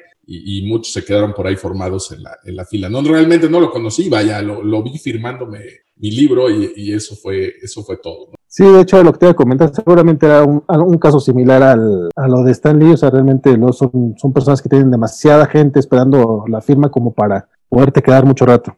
No, bueno, y, y ya desde ese entonces te estoy hablando de, de de 2008, pues ya lo cuidaban muchísimo, ¿no? Ya, ya aquí no estaba grande y traía todo un equipo cuidándolo, no permitían que te le acercaras, que no se cansara, que tomara agua, etcétera. Pues imagínate, ¿no? Creo que después de eso regresó una vez eh, yo me fui a la FIL de Guadalajara en 2014, Argentina era el país invitado. Y según yo, creo que ni estuvo Kino, estaba en los planes que viniera. Ya no supe si después vino o no vino, pero si vino, creo que ya ni hubo firma de, de, ejemplares ni nada. Únicamente fue una presentación así. Ya no volvió a hacer firmas de ejemplares por acá. Pero sí es un rollo como de, de del tipo de Stan Lee, una onda así, donde pues, no, ni, ni, te puedes tomar foto con él, ni te puedes acercar a decirle algo, absolutamente nada. ¿no? Y ya estaba grande también como para que se esté parando para tomarse la foto y todo. No, no, no, y, y, con la cantidad de gente que estaba allí, este, pues hubiera sido imposible, ¿no? Perder un dos minutos en cada persona que se toma la foto, pues hubiera sido triplicar el tiempo que, que, que nos tomaba que avanzar a la fila, ¿no? Sí es. Bueno, ya son todos los comentarios. No sé si quieran comentar su, su tira favorita, su trabajo favorito. Ya, ya mencionado lo de los personajes, pero vamos, hay cantidad de tiras que podríamos recordar ya para ir cerrando también, porque tampoco ya, ya, ya es tardecillo. Digo, nosotros aquí nos podemos estar 3, 4 horas, pero yo sé que, que nuestros, invitados sí trabajan, entonces no, sé si se tienen que levantar temprano, no, no sé si quieren comentar algo. Ahora, si se quieren seguir también, es válido. Yo nada más hago esta aclaración. Nosotros cuando vamos por, por la hora y media, dos horas, siempre hago esta aclaración por si, para darles permiso de, de emprender la graciosa vida, por si gustan. Bueno, yo sí debo emprender la graciosa vida, porque sí me levanto temprano mañana, porque soy como el papá de Mafalda que regresa de, de la vida adulta destruida, entonces es, es mejor con, con, más horas de sueño. Pero, pues, o sea, más, más que comentar como mi, mi, tira favorita, porque justo las, todas las que hemos estado recordando, o sea, diría que todas me gustan, que siempre hay algo, ¿no? O sea, eh, a, ayer también una de las que vi que, que, literalmente me reí en voz alta es cuando eh, Felipe está diciendo algo así como, ¿se imaginan que valoráramos más eh, las bibliotecas que los bancos? ¿No? Y Manolito le grita, claro que no, extremista, o sea, así como de, de que no. Entonces es como... Pedazo de extremista. Pedazo de extremista. O sea, les digo a mí, con Manolito no puedo más que reírme, o sea, de sí, sí, sí, él está aquí para denunciar lo que no está bien del idealismo de Felipe y, se lo va a gritar, ¿no? O sea, no sé, hay, eh, como, como decían, yo no creo que haya eh, villanos, ni siquiera, eh, pues, Susanita, ¿no? O sea, que claramente está, digamos, denunciando cierto clasismo y ciertas cosas que, aquí no le importaba señalar, pero en general creo que es, es, como una forma de, recordar como cuánto hemos crecido, cuánto hemos aprendido, cuánto, hemos, cuánto sabemos ahora de Vietnam, que no sabíamos en ese momento, ¿no? Entonces, bueno, pues fue pues un gusto para mí estar aquí con ustedes compartiendo estos recuerdos infantiles y ya no tan infantiles, ¿no? Y, y, y para cerrar yo diría que así, yo imagino a Mafalda como la adulta confundida que, que siempre fue, o sea, supongo que esa confusión no se va, a mí no se me ha ido, no sé si a ustedes ya se les fue, pero en general siento que que sería algo así, ¿no? La, la misma confusión, pero ahora desde con, con, más años, pero tal vez el mismo espíritu. Pero bueno, eh, me dio mucho gusto estar aquí. Perdónenme que debo despedirme así, pero no, que tengan muy linda noche todos. Muchas gracias por habernos acompañado, Julia. Es que hay muchas áreas por donde tocarle, ¿no?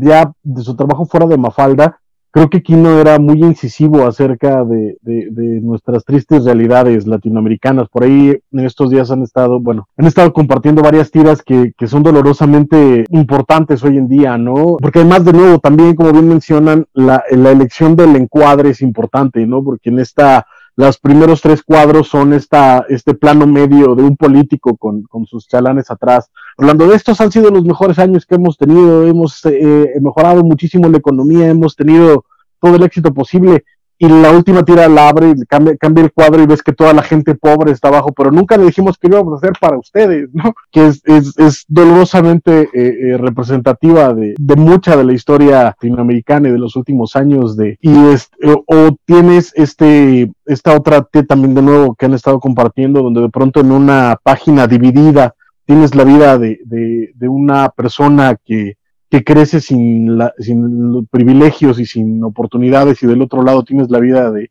de alguien pequeño burgués que ha tenido todas las oportunidades para llegar a la vida y, el último cuadro tienes a uno de ellos yendo en el camión eh, todavía me, no me queda claro si es un partido de fútbol o a una este o a una protesta es el único cuadro en el que este eh, hombre sonríe y, del, y, en el otro cuadro tienes al, hombre pequeño burgués en su coche con cara de molesto diciendo ay esta gente ¿no? son cosas que siguen siendo relevantes y que siguen siendo importantes hoy en día y que cualquiera diría que hace eh, 30, 40, 50 años, cuando el hombre estaba haciendo estas tiras, eh, ya las habríamos podido superar y sin embargo siguen siendo parte de nuestra dolorosa realidad de todos los días. Y en el caso de Mafalda hay una serie de tiras, de chistes, que cuando era niño me, me daban risa por, por lo absurdo, que es cuando a Manolito le da por la por ponerle apóstrofe a, a todas las palabras, ¿no? De en almacenes, don Manolo, no tenemos lentejas, tenemos lentejas.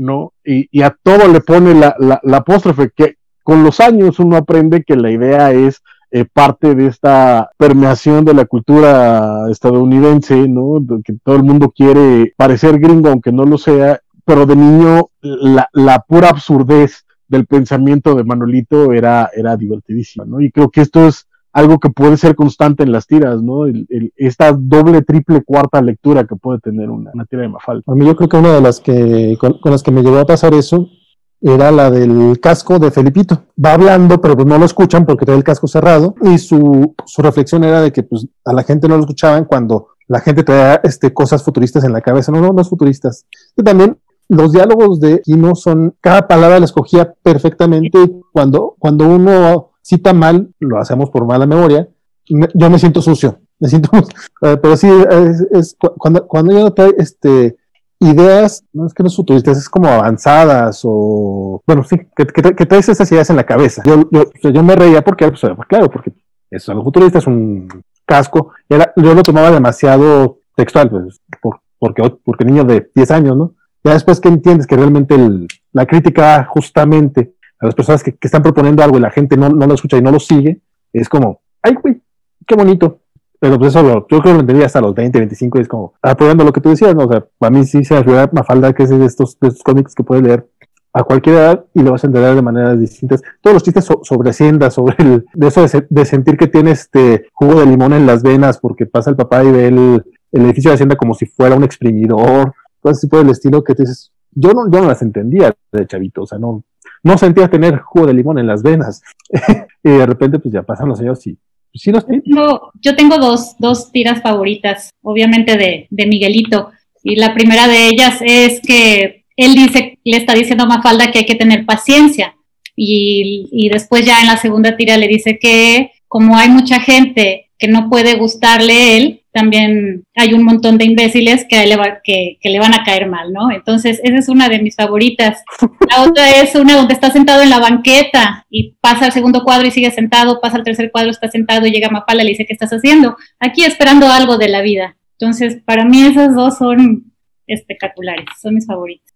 Toda, toda esa secuencia de, de, cuando está esperando algo de la vida, Miguelito, es hermosa porque está un seguimiento en la que llega Felipito que, le, que, dice, ¿en serio crees que va a llegar algo así nada más de la vida?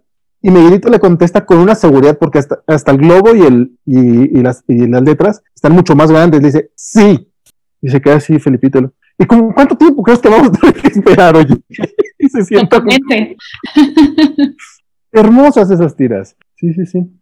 ¿Tú qué, tú qué entendías cuando, cuando estabas esperando algo de la vida? Cuando eras niña. no es algo que en ese momento pensara y, me pusiera a filosofar sobre, ah, claro, qué profundidad. No, simplemente me daba risa. y me gustaba cómo lo, manejaba en, los cuadros. Hasta después ya creo que le empiezas a, tomar gusto porque las conoces, te sabes los diálogos, lo recuerdas y platicas con otras personas de esto y le vas encontrando más sabor a las tiras de Mafalda. Dice Juan Carlos Gutiérrez que hay una tira similar a la que mencionaba Francisco hace rato, donde eh, dice, nunca traicionamos, nunca traicionamos al pueblo, nunca robamos y nunca gobernamos mientras todos los políticos lloran. Y pregunta el Ugalde, en la nota que hiciste sobre Kino Vale, hablas de su personalidad tímida y seria. ¿Cuál creen que es el personaje de Mafalda más cercano a su personalidad? Vamos a dejar que conteste alguien más. O bueno, yo contesto. No, los veo, no los veo con muchas ganas de, contestar. Bueno, está bien. No, es que yo creo que todos los personajes de Mafalda tienen algo de Kino. Digo, la timidez la tiene evidentemente Felipito, pero lo contestatario lo tiene con Mafalda. Este, e incluso él decía que su personaje favorito era Libertad, que fue, la, fue el último personaje que creó. No sé si porque en ese ya eh, trabajaba mucho más las ideas de las que mencionaba Roberto hace rato, este, ese tema del, personaje de Libertad pequeña, de que todo el mundo sacaba su conclusión estúpida cuando lo conocía porque era una libertad pequeña, o sea, era como demasiado en tu cara y, y podía jugar mucho con, con, con, con, con jugaba, era la, la, más, la más rebelde, era la más chairosa, y era la que le decía, que le, decía a todo el mundo que, que, era momento de pensar en la revolución y no de pensar en cucuruchos de pistache, este, y terminaba la tira yendo, pero no bueno, queda tiempo de pensar en cucuruchos, y en la última tira se ve en la heladería pidiendo un escapismo de pistache, que como, es que a fin de cuentas, de eso se trata el consumismo, ¿no? Pues la crítica al consumismo que manejaba eh, y de la cual todo Chairo, a fin de cuentas, terminamos cayendo en eso.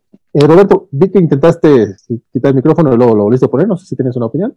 No, nada más quería interrumpirte. No, bueno, eh, pues todo al principio yo creo que él siempre buscó expresarse sus inquietudes, todo a través de, Mafalda, ¿no? conforme va avanzando las tiras y va pasando el tiempo, pues ya se ve cómo empieza a cambiar de puntos de vista a través de los otros personajes. Yo creo que, como bien mencionabas, todos tienen una parte de él, como también decía Francisco, y este, y pues es ahí, ¿no? Es, es, es un corpus, no hay un personaje que represente únicamente a Kino, sino que es eh, todo el complejo, ¿no? Es como si dijeras, ¿qué personaje de Alan Moore, hablando de que no le gusta mucho Watchmen a mi querido Joel, este, ¿qué personaje de Alan Moore es el que está más cercano a él en, Watchmen, híjole, pues hay, una crítica en cada uno de los personajes, ¿no? En el comediante pues está el pueblo estadounidense cuando esta chava de Vietnam le, deja la cicatriz en la cara. Entonces lo mismo pasa aquí con, con Mafalda, ¿no? Yo creo que están representadas distintas facetas de lo que él quería hacer, de sus inquietudes, de lo que él quería decir o de lo que él esperaba, ¿no? No creo que haya sido personajes, eh, sí, alguno inspirado en su abuela o gráficamente inspirado en alguien más, pero a fin de cuentas, todos con la voz de, con la voz de Kino, ¿no? Entonces yo sí siento que todos son cercanos a él, incluso los adultos, porque en algún momento también él lo comentó en alguna, en alguna entrevista, ¿no? Estas facetas que tienen los papás de Mafalda, o eh, eh, él también pasó por, por algo así en algún momento, ¿no? Bueno, vamos a recordar que Kino no tuvo hijos, pero se refiere, por supuesto, a la vida adulta, ¿no? No me refiero al papel de, papá como tal. De hecho, es curioso la, la, esta, esta eh, cercanía que mencionas con Watchmen, porque igual que, que Mafalda, eh, no son obras que pretendan de una u otra forma hablar de personajes eh, realistas o, tridimensionales o, que fueran de una u otra forma complejos no porque no fueran entrañables o no porque no tuvieran ciertos momentos o porque no estuvieran bien construidos, sino porque cada uno está diseñado para como una alegoría de la, del tema eh, mayor, ¿no? En el caso de Mafalda queda claro que cada uno de ellos es una representación de la sociedad argentina de mediados de los 60 y por tanto del grueso de, Latinoamérica, ¿no? Tenías el, el, idealista, el, eh, el, idealista pero flojo, el, eh, el que se le resbala todo, el que el, conformista, eh, la pequeña burgués, el, capitalista, etc. O sea, cada uno de ellos son representaciones y a partir de ahí bajados a la, a la, a la no quiero que se tome a, a, peyorativo o que sea o que se tome como algo malo, sino reducido a la simpleza de, de la infancia, que es lo que lo hace gracioso, ¿no? Porque estas, estas eh, eh, estas características se vuelven eh, casi casi el centro del personaje, ¿no? Incluso, como mencionabas, libertad termina siendo esta, esta última representación precisamente de, lo que estaba pasando en el, en el mundo en ese momento, del verano del 68, de, Woodstock, de esta, eh, de esta búsqueda de, una, eh, eh, de un comunismo y de una, de una revolución cultural, pero pequeñita. Es, entonces, todo eso es parte de, esos simbolismos y a partir de ahí, a mí, por ejemplo, me llamaba mucho la atención, perdonando seguirme un poquito con, con esto, en los libros, cuando se editaran, se editaban los libros, la última página donde venía la parte de los legales clásicos de los libros, siempre aprovechaba para poner ahí un metacomentario con el ah, aquí está diciendo este, este cuate está diciendo esto. Cada uno de los de los libros tenía este, este metachiste con uno de los personajes, que también me parecía brillante porque era, era, de nuevo, era un metachiste que en ese momento no entendías, pero que era súper gracioso. Y ahorita que lo analizas desde todas estas perspectivas, además se vuelve enriquecedor a la lectura del libro. Y el último libro se le dedicaba a, todos los personajes. y no creo que es libro la que dice, ah, por fin, o sea, ya era hora de que nos, de que nos tocara a nosotros. hermoso, hermoso. Eh, una pregunta para los invitados, no por, no, no por hacerte menos, Francisco, este, pero el único personaje en toda la tira que no tiene nombre es el papá de Mafalda porque la mamá sí le llegan, a mencionar que se llama Raquel en, algún momento. ¿Creen que tenga algún significado o simplemente fue que se le olvidó a Aquino? Bueno, eh, yo veo que Jimena tiene apagado su micrófono, pero entonces por eso va a tomar la palabra, no porque quiera yo ir adelante o interrumpir alguna cosa, pero creo que también tiene que ver con estos significados y estos simbolismos que, que manejaba Aquino, ¿no? El hecho de que el papá no vea más allá de sus narices y sea un trabajador más, alguien que dentro de la sociedad vendría a ser insignificante realmente, pues creo que es una muy buena alegoría el, haberlo dejado sin, nombre, ¿no? Para mí, si lo analizamos más, pues esa, esa tenía que haber sido el propósito de, haberlo dejado sin nombre, ¿no? Eh, desde mi punto de vista. No recuerdo si, si esto lo dijo Kino alguna vez, probablemente se lo hayan preguntado también en alguna entrevista, ahorita no lo tengo presente, pero desde mi punto de vista, pues para mí es perfecto el hecho que lo haya dejado así sin nombre. Y yo, yo tampoco creo que haya sido coincidencia, creo que Kino cuidaba cada detalle en sus tiras como para haber dejado algo así. Eh, incluso hacía saber también dentro de los diálogos que había entre la familia cuál era el papel del, del padre cuando le dice, por ejemplo, Mafalda, eh, le pregunta algo y él le dice que en mis tiempos, y Mafalda le dice, ay, yo pensé que estos todavía eran tus tiempos, ¿no? Y, y entonces el señor vuelve otra vez como a encorvarse, a pensar, creo que era completamente intencional que nunca haya mencionado el nombre del padre. Y cuando le, cuando le dice muy tiernamente, todavía estás medio ñac. De hecho, sí, el, el, personaje del papá sí, sí, recibe varios malos tratos, por así decirlo, cuando le pregunta a Mafalda que cuál es la diferencia entre padre y papá, le dice que pues, padre es con mayor respeto, entonces, jamás te va a poder decir padre, porque aparte la Mafalda al inicio era, no, no era tan buenoide, no era tan como que al crear otros personajes eh, permitió que Mafalda fuera, fuera un personaje menos, menos más falible. Tierno. vamos a decirlo, yo decía menos falible, pero sí, este, vamos, este, más, bonito, más buena, por así decirlo, pero en las primeras tiras era, con perdón de la palabra, era cabroncita, pues. O sea, ella llegaba a preguntar y muchas veces era preguntar por, por molestar o, por, o, por, irse directo a la yugular en, varias ocasiones. Es, es, es como curioso porque uno que ya está de este lado de la, de la línea de la edad en el que estás más cerca de, del papá que de Mafalda, eh, de pronto empiezas a ver, a ver un montón de, de, de, cosas, eh, porque además, eh, como buena cámara de eco que suelen ser las redes sociales, pues suele pasar que la gente que tienes en tus redes, pues es más o menos contemporánea, ¿no? Entonces, eh, es todo este rollo de, la generación de cristal y de los, de, los que no aguantan nada y todas esas cosas. De en mis tiempos nos aguantábamos que nos dieran hasta mazapanes, fíjate, hasta zapes.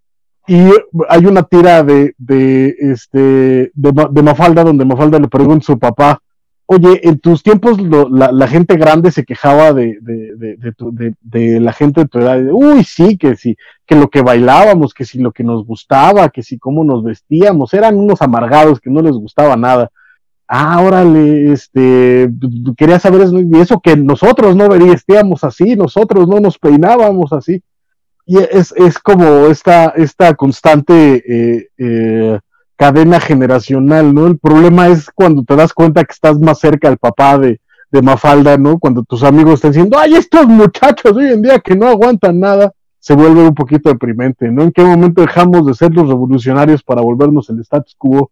Es, es un triste destino que nos toca a todos, la verdad. Sonamos, muchachos.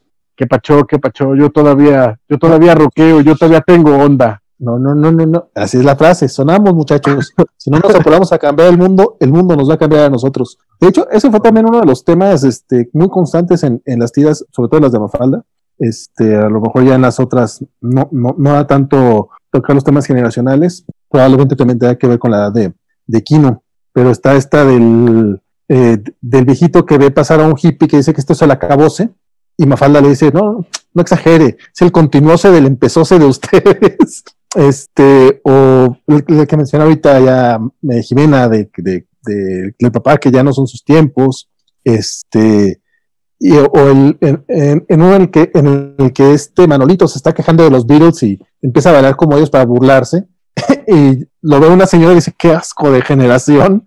Eh, no sé, eh, sí fue como, yo, yo creo que es una, una de las razones de por qué si bien sí tenemos esta, estos sentimientos que mencionabas tú, Francisco, de, de repente como que, ay, esta generación nueva, no entiendo el, yo no entiendo el TikTok, por ejemplo, este, sí termina siendo un poco más, no sé si empático, pero sí comprensivo, si te, si te das cuenta, pues, de que pasaste cierta, cierta edad, al menos a mí me pasó, espero que, a ustedes no les haya pasado todavía, este, en la que tú ya estás medio ñac, o sea, uno, uno ya está medio ñac, pues, pero tra trata, tra trata uno de no juzgar tanto porque sabe que pues parte de ley de la vida.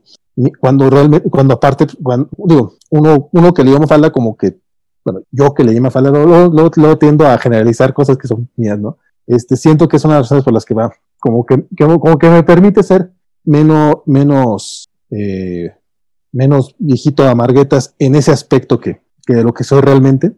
Eh, en comparación a, a, a otros contemporáneos que, que, que, se la pasan quejándose justamente de las, de, las, de las nuevas generaciones. O sea, es, esas frases que mencionaste tú de los mazapanes y de la generación de cristal, las veo constantemente en los grupos, sobre todo los de cómics y así. O sea, es triste ver de repente cómo se quejan nada más porque son cosas que no van dirigidos a ellos o porque a ellos no les gusta o sea, los clásicos que, que, aman los Thundercats a pesar de sus deficiencias este, de, animación o de historias. He-Man, para no meternos en problemas, porque He-Man sí, sí, no hay manera de defender He-Man, con lo mucho que me gustaba. Y los ves este, que, que, no, que no les gusta, no sé, Steven Universe o Hora de Aventura, porque eso, esos, no, esos no están chidos, porque la animación está bien fea. Pero fíjate que esto, esto sí me da una pregunta para los invitados. ¿A ustedes qué les deja, de, después de tantos años, qué les ha dejado Mafalda como, como el, el, qué haría Mafalda para ustedes? O sea, eh, esta, esta partecita eh, que se llevan para, como para todos los días, eh, todavía después de tanto tiempo de vivir con Mafalda. Jimena, Roberto. Bueno, si bien los, los trazos de, de Kino no cambian en su totalidad al, mundo, sí, sí comienzan por algo y sí te dejan pensando en, en, cuál es la realidad, qué es lo que estás haciendo y cuáles son los problemas que vienen pasando de generación en generación. Eh, esta familiaridad que se siente con, con, las historietas de Mafalda, o que al menos creo que sentimos nosotros los que estamos aquí en esta plática, eh, trasciende por ahí, por lo familiar, por lo cómico, por lo que te gusta, pero también de cierta manera te ayuda a, a pensar qué es lo que podría ser distinto, qué es lo que podría ser mejor. Creo que eso ya es un gran avance.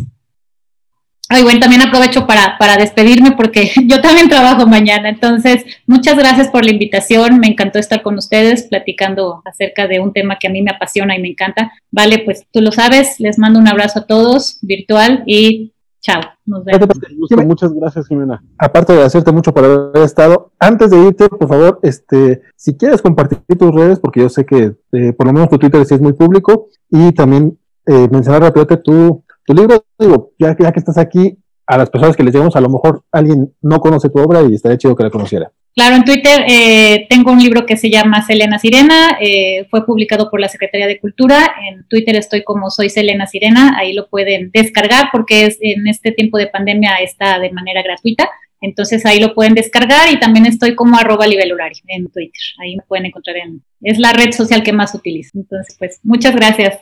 Muchas gracias, Jimena. El, libro está bien bonito, es para niños, pero la verdad es que sí, ni, ni, voy a decirlo porque tiene spoiler, entonces no lo, voy a, no lo voy a soltar, pero sí está bien lindo. Si pueden ahí revisarlo, es literatura infantil, pero disfrutable para adultos también. Nos vemos. Gracias, Gracias. Fíjate que tenemos una pregunta interesante por acá, lástima ya Jimmy no le va a tocar, este, pero nos preguntaba Vane eh, Elizabeth Ugalde, dice que ahorita que mencionaron lo chairo, por la tarde leía en redes que si te gusta Mafalda y eres derechista es porque no le entendiste. ¿Qué, qué opinan de esto? Yo creo que no necesariamente, ¿no? Yo creo que todos pueden disfrutar de Mafalda, sin importar si eres de derecha o izquierda. Por supuesto que, que, si tú leas una lectura de este tipo a las tiras, pues te vas a encontrar con, con estas ideas, porque es lo que Kino traía en su cabeza y es lo que plasmaba, por supuesto que sí, pero no por eso quiere decir que alguien de derecha o alguien conservador no pueda disfrutar de las tiras o que no le haya entendido, ¿no? Creo que sí vi por ahí ese tweet, me parece, le, puse hasta corazoncito, pero sí se me hace una visión un poco eh, pues muy cerrada, ¿no? Eh, eh, volveríamos a hablar hace rato del club de Toby, ¿no? Como tú no la entendiste, pues no, no te pensé. No, yo creo que no es, no es necesario. Es más, probablemente haya alguien que sea de derecha y que ni siquiera entienda que, que, hay ciertas críticas a la derecha en Mafalda, ¿no? A lo mejor ni siquiera le entiendan las pedradas o algo así, y no tengo tampoco ningún problema en que le entienda o no le entiendan, ¿no? Cada quien que disfrute el aspecto que le resulte más gracioso, más interesante o más entrañable de Mafalda o de las tiras de Quino, ¿no? Y como decíamos hace ratito, si se quieren quedar con que no le gusta la sopa y creen que solo se refería a la sopa, yo no tengo ningún problema con eso, adelante y que les guste Mafalda porque a ella aborrece la sopa, y pues yo creo que no está peleado el uno con lo otro, ¿no? Por supuesto que es como leer literatura. A lo mejor tú empezaste a leer Cañitas, ¿no? De Carlos Trejo y dices, qué padre, me gustan este tipo de historias. Y te puedes quedar clavado con el libro de Cañitas y buscar otros similares y ahí te quedas, ¿no? Pero como lector, si te clavas, tú sabes que cada vez vas siendo más exigente y vas buscando otras cosas, otras cosas, otras cosas, y pues comienzas a volverte más crítico con lo que lees. Llámense cómics, llámense libros, llámense tiras, lo que sea, ¿no? Entonces, eh, si, estás acostumbrado a leer, aunque sea cómics, aunque sea tiras de, Mafalda, pues con el tiempo te vas a ir haciendo más crítico, ¿no? Y, y, aprovechando esto, lo que preguntabas hace ratito, de qué es lo que me deja a mí las tiras de Mafalda o lo de Kino, pues es precisamente esto, ¿no? Que eran este, tiras o su humor, pues era de un mensaje subversivo y que te invita al cuestionamiento, que eso también mencionaba Paco al inicio, que ya quisiera un comediante tener pues la obra que tuvo Kino, bueno, sí hay que marcar una diferencia. Yo sé que, que Francisco, pues es comediante de stand-up. Hay distintos tipos de, de, comediantes. Por supuesto que he visto su rutina y pues me encanta porque alude a, a, nosotros los ñoños. Pero hay que entender que hay distintos tipos de humor, como él bien se puede dar cuenta ahí arriba en el escenario. Hay humor que lo único que busca pues, es hacerte reír o el chiste del pastelazo. Sin embargo, lo que hace Kino es, sí, hace un humor, pero también hace crítica y también te invita al cuestionamiento, te deja pensando. A mí eso es lo que me deja la obra de Mafalda y la obra de Kino y eso es lo que he tratado de transmitir a los alumnos y a los profesores cuando voy a las escuelas a dar las conferencias o los talleres. Mira, si, si para mí un alumno comienza a cuestionarme a mí como maestro o a sus otros maestros o a lo que dice el libro o a lo que tiene alrededor, pues yo con eso me doy por bien servido, ¿no? El que un alumno aprenda en la escuela a, tener, a ser este, crítico, eh, pues para mí ya es más que suficiente y eso me deja a mí las tiras de Mafalda y la obra de, la obra de Quino, ¿no? Entonces por ahí podemos ir viendo más o menos y no creo que esté peleado el ser de derecha o el ser de izquierda para leer cierto tipo de, literatura ni, ni de cómics, ¿no? Se me hace algo pues muy cerrado. Sí vi por ahí el tweet, pero pues no, no, no comulgo con eso, ¿no? Es mi manera de pensar. Creo que si bien es cierto que cualquier persona de cualquier ideología política puede verse, eh, gustarle las tiras de Mafalda, sin duda. Es más, estoy seguro que debe haber algún Barney Stinson en algún lado que, así como él creía que el verdadero Karate Kid era, eh, era Johnny y no este, Daniel Laruso, eh, debe de haber alguien que crea que el protagonista de las tiras de Mafalda era Manolito y no Mafalda. Pero eh, sí creo que por quienes siempre terminaban siendo el, centro de la, del chiste, sí sería un poquito complicado que alguien de, de derecha realmente pudiera reírse a plenitud con todas las tiras de Mafalda. Sin duda debe de haber algunas eh, mucho más universales, pero sí el grueso de la obra creo que quedaba claro de quién se estaba burlando, ¿no? Eh, de ahí en fuera, sin duda, este rollo de, de gatekeepear a la gente, de andarle cerrando el paso a, alguien de tú eres de derecha y por tanto no puedes disfrutar de, de Mafalda, es un poco eh, absolutista. sí creo que hay una, hay una idea de que si tienes el corazón a la izquierda, los chistes son mucho más cercanos a, a, ti van a funcionar mejor, ¿no? Mientras si lo tienes a la derecha, de pronto hasta insultado te vas a sentir en más de una de las tiras de, Mafalda, simplemente porque la ideología es muy clara, o sea, no, no hay, como bien mencionas, igual lo de la sopa es, es está muy, muy, muy escondido, ¿no? Pero sí hay algunas con, con, con Susanita y Libertad ya casi al final que no son tan escondidas, ¿no? Fíjate que yo sí, mm, este, yo, yo, yo disiento un poco porque no creo que el, chiste o la burla vaya necesariamente a, este, creo, de hecho, al contrario, sí, sí, sí siento que desde el autor hay una intención de, de ponerte como que, mira, tal vez ellos no están tan en lo correcto, por ellos me refiero a Manolito y Susanita, que evidentemente son los que representan el capital y el, y el privilegio, este, pero en más de una ocasión son ellos los que los ganones en la tira o incluso te los ponen, digo, hay una en la que todos los niños van y felicitan a, Manolito porque es, el único que sabe realmente lo que quiere hacer. Este, muchos, muchos de los consejos que da Manolito eh, podrán no ser idealistas, pero son prácticos. Eh, por, ese pedazo extremista de, de, que se le dé más importancia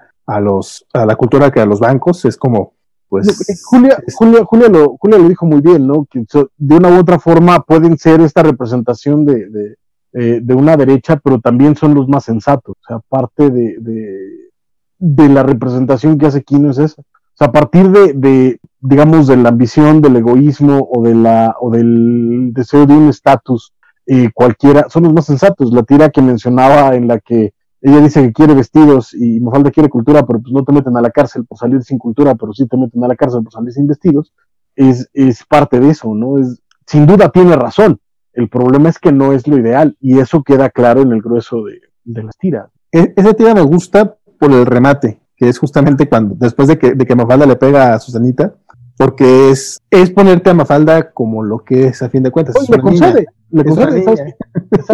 es, aparte, sabes que es muy duro pegarle a alguien que tiene razón.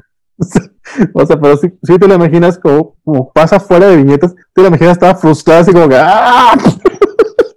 O sea, me encanta porque es de esos momentos en los que te recuerda a fin de cuentas que sí tendrán todas estas pláticas filosóficas, sí tendrán todos estos este, comentarios, este, toda esta crítica social, pero no dejan de ser niños y no dejan de ser chistes, no dejan de ser este, tiras cómicas, pues. A mí, a mí me, me encantan esos pequeños momentos de, de Kino, que sin dejar la, la parte profunda no deja de, de, buscar que sean divertidos, no, no, no es, no es preachy, no es estarte eh, educando, o sea, te, te, educa, pero por otras razones. Y, yo dando mi opinión respecto a lo del si es de derecho o no, eh, si no creo que sea como de que no le entendiste, simplemente puede ser que no, no comulgues con, la ideología. También estoy, estoy, sí concuerdo con Francisco en el punto de que eh, si uno si uno tiene ciertas tendencias izquierdosas, seguramente Kino fue, es una de las, de las grandes razones por las que por las, por las que estamos así. No, no lo dijiste con las palabras, compadre, pero así, así sentí, así sentí que fue lo que dijiste. Sí, hasta la victoria siempre, básicamente. Este... bueno, Kino, Kino siempre, siempre estuvo muy consciente que aunque él hiciera tiras cómicas, lo mencionó varias veces, él, él repetía esto, ¿no? Que desde tu tribuna o desde tu foro, desde tu micrófono, no podías quedarte callado, ¿no? Tenías que de alguna manera denunciar o decir o nombrar, ¿no? Lo que, lo que está pasando, lo que te inquieta y lo que está pasando en la sociedad, ¿no? Entonces, pues obviamente, bueno, la tira tiende de tantas lecturas, tantos matices, pues como la vida misma, ¿no? O sea, realmente yo creo que por eso, fíjate, se nos fue todo el programa y seguimos hablando de Mafalda, ¿no? Y aunque quisimos pasar a la, otro, a la otra obra de, de a lo demás, pues volvemos a regresar a Mafalda, ¿no? Porque es la representación aquí de la, de la vida misma, no importa en qué año eh, se hayan hecho las tiras, pues siguen siendo vigente el discurso de lo que nos está diciendo de este problema que tiene la sociedad. En aquel entonces era la clase media, ahora ya no llegamos ni, ni a media siquiera, pero pues precisamente por eso, ¿no? Porque es como la, como la vida misma, ¿no? Y como la vida misma, pues aquí tenemos que convivir también con, con personajes de, de, de, derecha, de izquierda, pues así nos pasa en la, en la vida real, ¿no? Y no por eso vas a decir, ay, bueno, Francisco, yo sé que tú votas por el PRI, pero pues ya no eres mi amigo, ¿no? No, pues somos amigos por otras cosas, ¿no? ¿Qué pasó? ¿Qué pasó? Por los, por los cómics, ¿no? Es ¿Qué, ¿Qué pasó? ¿Qué pasó? No, no, no es un ejemplo nada más, ¿no? Entonces, bueno, pues creo que aquí todos somos de, de, de, ideología izquierdista, no estaríamos hablando de Mafalda realmente si no fuera, si no fuera así, por eso Vane no quiso venir porque es de Peanuts y pues va con Trump allí en Estados Unidos. No, no es cierto, saludos Vane. Pero este, no, pues vaya, es, es como la vida misma, ¿no? No puedes excluir a esta parte de decir, ah, es que tú eres de derecha, no le entiendes, no quiero que leas Mafalda, no, pues léelo, ¿no? Si, como dice, vale, te sientes aludido, sientes una pedrada, bueno, pues eso ya es otro rollo, ¿no? Pero pues todos tenemos derecho a, a, disfrutarlo, ¿no? De alguna, de alguna manera, a entenderlo o a no entenderlo, también de alguna manera, a que nos guste y a que no nos guste. Aquí estuvimos puras personas que, que amamos a Mafalda y que amamos a Kino, pero probablemente nos hizo falta la opinión de alguien que la aborreciera, ¿no? Que dijera, a mí no me gusta y lo que dice no es válido por esto, por esto, por esto, y dejó de ser eh, vigente por esto, pero a lo mejor por haber tenido un contraste, ¿no? Que lo veo complicado porque pues difícilmente yo conozco a alguna persona que aborrezca o que no le guste Mafalda, pero seguramente los hay por ahí en algún lugar. Siempre hay un guider, siempre hay un guider, no te preocupes. Fíjate que no se me ocurrió, pero la verdad es que no se me ocurrió porque en este caso era un poco en memoria aquí, ¿no? Sí, en un, en un este, programa póstumo no sería lo más recomendable, la verdad. Y, pero a lo mejor Digo, la verdad es que yo no sé por qué no teníamos en la Covacha un programa acerca de Kino, de su obra o de Mafalda, que como bien dices, se nos fue la mayor, parte en ella. Este, pero sí, el, primer programa de puros cuentos este, fue justamente sobre Mafalda. Este, cuando, cuando, cuando logramos ese programa con, con Rodro, fue el primerito porque fue así como, ¿de qué vamos a hablar? De Mafalda, güey, ¿qué más vamos a hablar? O sea, no, no tenemos tema y era de esto podemos hablar ahorita, porque no hay manera de que no, de que no podamos sacar un programa al respecto nos falta a lo mejor uno, pero sí con, con, una, con una versión, con una visión este, encontrada, porque ha de ser válido, digo, como dice, como dice Miguelito, habrá un montón de imbéciles que seguramente no les gusta una falda, habrá que encontrar. habrá que encontrarlos. Ah, bueno, precisamente no se trataba el día de hoy, por supuesto, de hacer, de hacer, crítica, nos hubiéramos centrado en otro tipo de cosas. No hablamos, por ejemplo, de, de las animaciones o de la película animada de, de Mafalda, que si están bien logradas, que si, si llegaron al espíritu de, del cómic, etcétera. No, no quise precisamente por eso meterme con esos lugares, pues estamos recordando lo bonito, lo padre, lo bello, lo, lo, lo, que nos une, ¿no? Pero sí sería interesante, dado el espíritu de la tira, pues en algún momento llegar a tener una, una visión contrastada, ¿no? Tal vez lo hagamos por ahí para el, para el aniversario luctuoso, una onda así ya hay más tiempo, y a lo mejor nos aventemos por ahí un debate. Y la coincidencia, digo, todo el mundo la señala ayer, entonces no, no, no hay caso, no hay, no hay caso de ahondar mucho, pero sí el hecho de que justamente fallece Kino un día después del aniversario de, de, de Mafalda, fue el aniversario 56, no fue ningún número cerrado, pero sí le tocó ver por lo menos llegar un añito más a la, a, la proyección de, de, su tira, que te, estás burlando de que ya no veía a mi querido Kino y dices que le tocó ver un año más. Por favor, ese juego de palabras. No sé si estás queriendo usar el humor negro de Kino de algunas tiras o qué cosa es lo que por ahí. You, know what I mean. este, pero. Perdón, sin, sin entrar al, al, análisis crítico del que menciona Roberto, es de señalar que hace un par de meses eh, agregaron tanto la película como la serie de Mafalda en Amazon Prime Video por si a alguien le da flojera conseguir las tiras y quiere entrar por otro lado, este, están ahí en, Amazon Prime Video. De nuevo, sin entrar a una discusión de, de, calidades que sin duda en algún momento será relevante, pero hace mucho que no los ahí, veo. Ahí está, ¿no? Hace mucho que no los veo y es buen, es, es buen detalle, a fin de cuentas podría ser una manera también de entrar. Dice Juan Carlos Gutiérrez, si te gusta Mafalda y eres de derecha, es igual a que te guste ver, ver for, for Vendetta y comprar el cómic con la máscara de V. No es malo, pero sí demuestra que no lo entiendes. Por eso mismo, Kino tuvo que salir a decir que Mafalda no usaría una pañoleta de provida. Es que sabes qué pasa. que te gusta el cómic de Vi para quién. Ya no entendí para quién era mal que le eh, no, se, se, refiere que sería igual que si te gusta Vi. Y eres de derecha. Y te compras el cómic con la máscara. Pero lo cual, lo cual es ya de entrada eh, bastante irónico, porque dentro de la obra misma hay una enorme incongruencia de que una persona que esté a favor del anarquismo use una máscara de uno de los conservadores de derecha que quería eh, eh, promover todavía el poder eclesiástico en Inglaterra. O sea, dentro de la obra misma hay una incongruencia que, también hay que resaltar. En el caso de Vendetta, en el caso de, Mafalda, además, también otra de las cosas, regresando a, afortunadamente que ahora nos, regresaron al tema, eh, lo interesante de, esto es que, de nuevo, creo que queda claro la postura política de Quino, ¿no? De, de entrada. pero sí es importante mencionar que todos sus personajes tienen defectos. O sea, al final de cuentas, él, él queda, él, tiene clara su postura política, pero no por eso deja de ser eh, eh, crítico con la izquierda, ¿no? Eh, Mafalda no es perfecta, Manolito no es perfecto, este, Felipito no es perfecto, ninguno de ellos, y todos en algún momento u otro, demuestran la enorme, los enormes problemas que puede tener esta representación de la ideología que como mencionas, ¿no? De pronto pareciera que Susanita y Manolito son los más sensatos, pero es que al final del día parte de, la, de la, em, del atractivo eh, de, la parte seductora de la derecha conservadora y de la derecha eh, capitalista es que son sensatas, es que suenan, suenan lógicos, o sea, ¿cómo diablos no voy a querer yo eh, ganar más? O sea, ¿cómo diablos no voy a querer yo estar a favor de la propiedad privada? ¿Cómo diablos no voy a querer yo este, hablar de, mis derechos individuales, ¿no?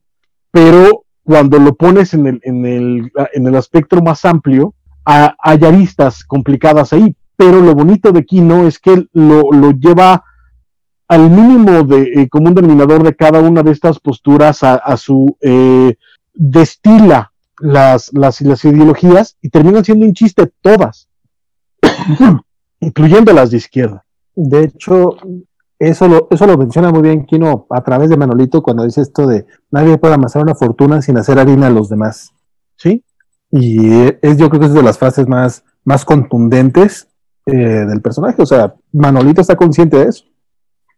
No, bueno, hay, hay más críticas ahí que a lo mejor no están tan, eh, tan explícitas, pero incluso en el que estén todos en una tira y no se pongan de acuerdo para un juego o para una tarea, este, pues te está hablando de la sociedad misma, ¿no? digo, por aludir a otro cómic eh, argentino, pues el Eternauta, que te dice que el héroe no es el héroe solo, sino el héroe en conjunto, ¿no? La sociedad. ¿Cómo derrocar a esa dictadura? Pues la única manera es que el pueblo se una, ¿no? Y aquí Kino, para no clavarme en el Eternauta, pues hace un par de veces esa crítica, al menos en la, en la tira, donde se ve eh, cómo no se ponen de acuerdo para alguna cosa o esas, eh, esa de personalidades o de puntos de vista, pues los lleva a, pues no una confrontación, pero sí a un desacuerdo, ¿no? Y esta falta de unión, pues es lo que hace que al final la Tierra resulte de una manera distinta. Eso, aunque se vea de manera muy inocente como un juego, como una tarea, pues es una crítica también, ¿no? Está criticando a la izquierda, no critica únicamente a la derecha, critica la omisión de la izquierda, lo que no hace la izquierda, esta falta de unión, esta falta de organización, pues ya les estaba diciendo ahí a la sociedad, ¿no? ¿Cómo estamos permitiendo que ocurra esto aquí afuera? Bueno, pues nosotros somos los que estamos haciendo acto de omisión, como diría por ahí una, una muy conocida oración este, católica, ¿no? Y, esta falta de organización, esta omisión, este, este pecado de omisión, pues estamos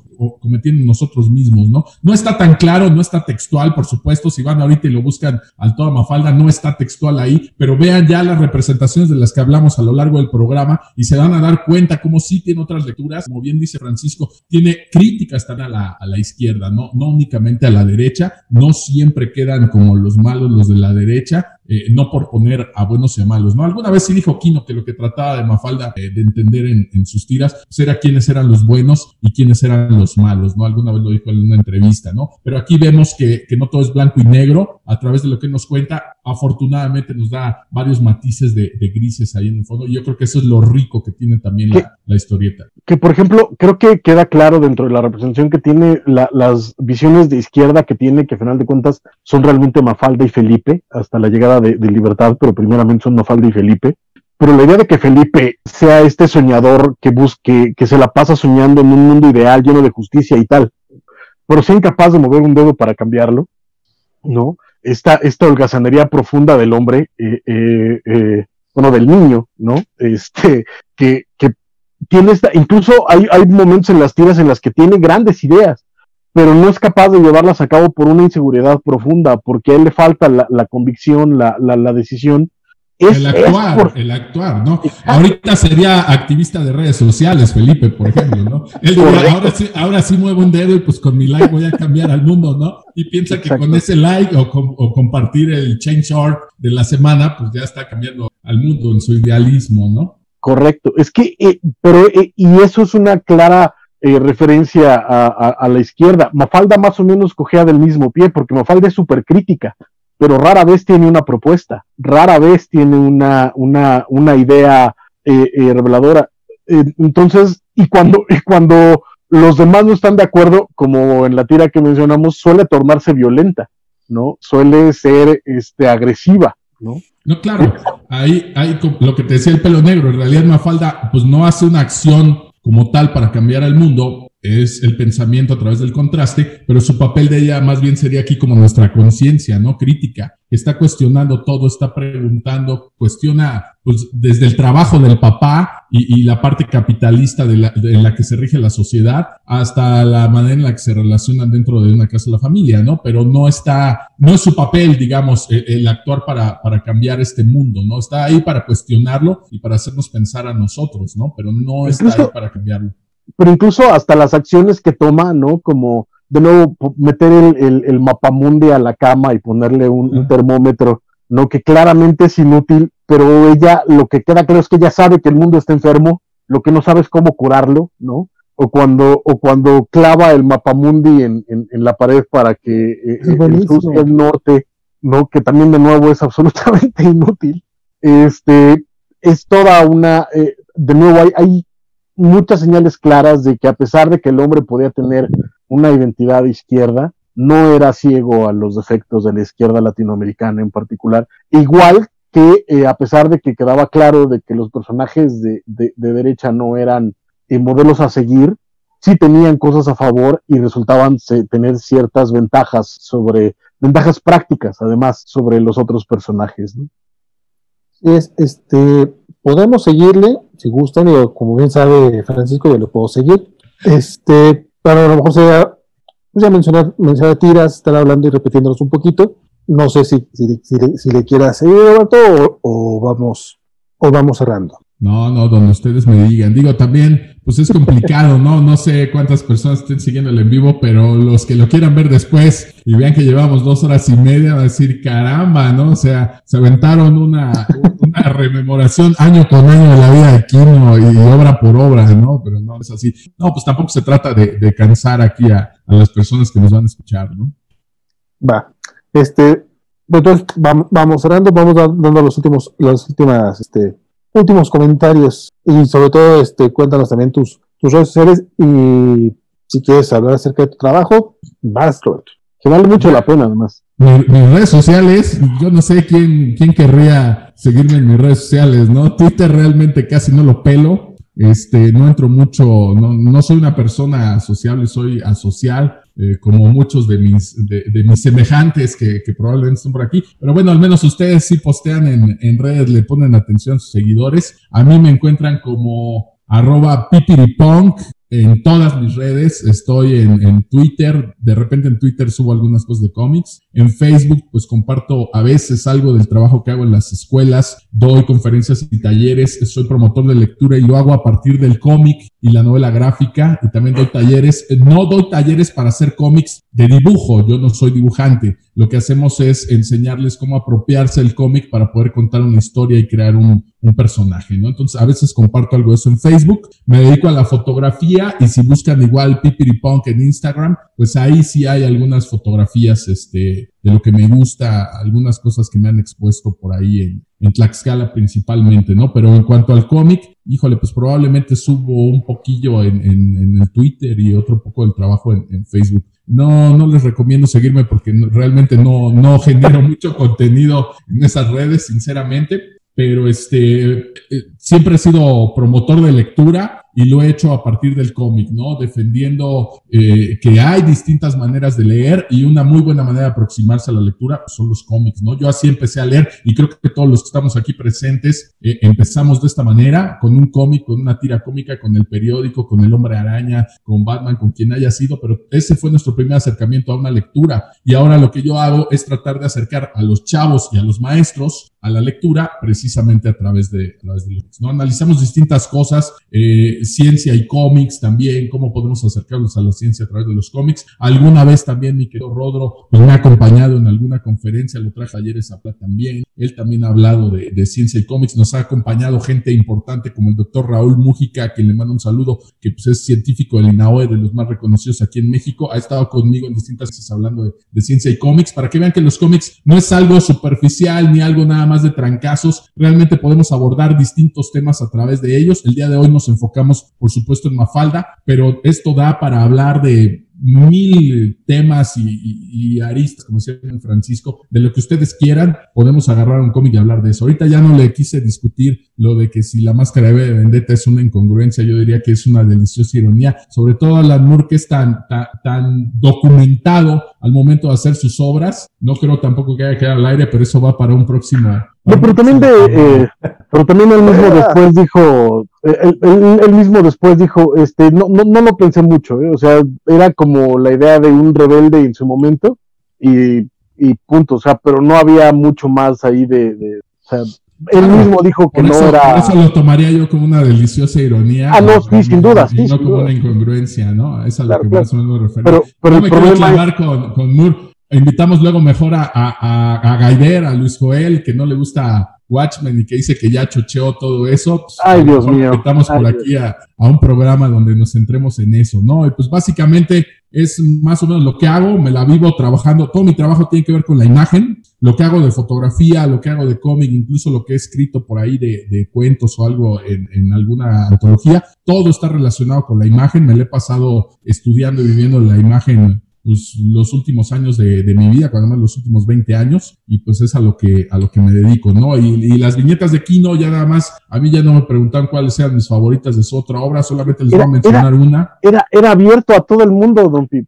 No, no, no, bueno, pero es que ahí tuvimos el, el, el intro en que se fueron despidiendo y pues sentí que, que no era eh, el momento oportuno, ¿no? Pero hay una donde está un hombre viejito sentado sumido en su sillón en medio de una biblioteca maravillosa, llena de libros de tres niveles, con escalera y todo, súper elegante, y al final él está sumido ahí ya anciano y dice, bueno, y ahora que sé tanto, ¿qué? Me gusta mucho la tira, pero también me encanta la composición, porque en fotografía, en cine, pues la composición es algo muy importante, muy rico. Y en esta tira te das cuenta que Kino pues no era nada más un humorista, ¿no? No era alguien que hiciera caricatura, o sea, sabía de arte. Y aunque a él no le gustaba que su obra se llamara como tal, que se le llamara arte, pues aquí ves que por supuesto tenía nociones y conocimientos de composición. Y, y vaya, eso solo lo logras haciendo estudios de, de, historia del arte, estudiando fotografía, pintura, plástica, etcétera, y obviamente acercándote al otro lado, que es la literatura, ¿no? Entonces, por supuesto que su obra es un arte, eh, no solo Mafalda, sino, sino su obra en general, y aunque él no le gusta llamarlo así, bueno, pues lamentablemente ya no está aquí para discutírnoslos, pero pues lo que la,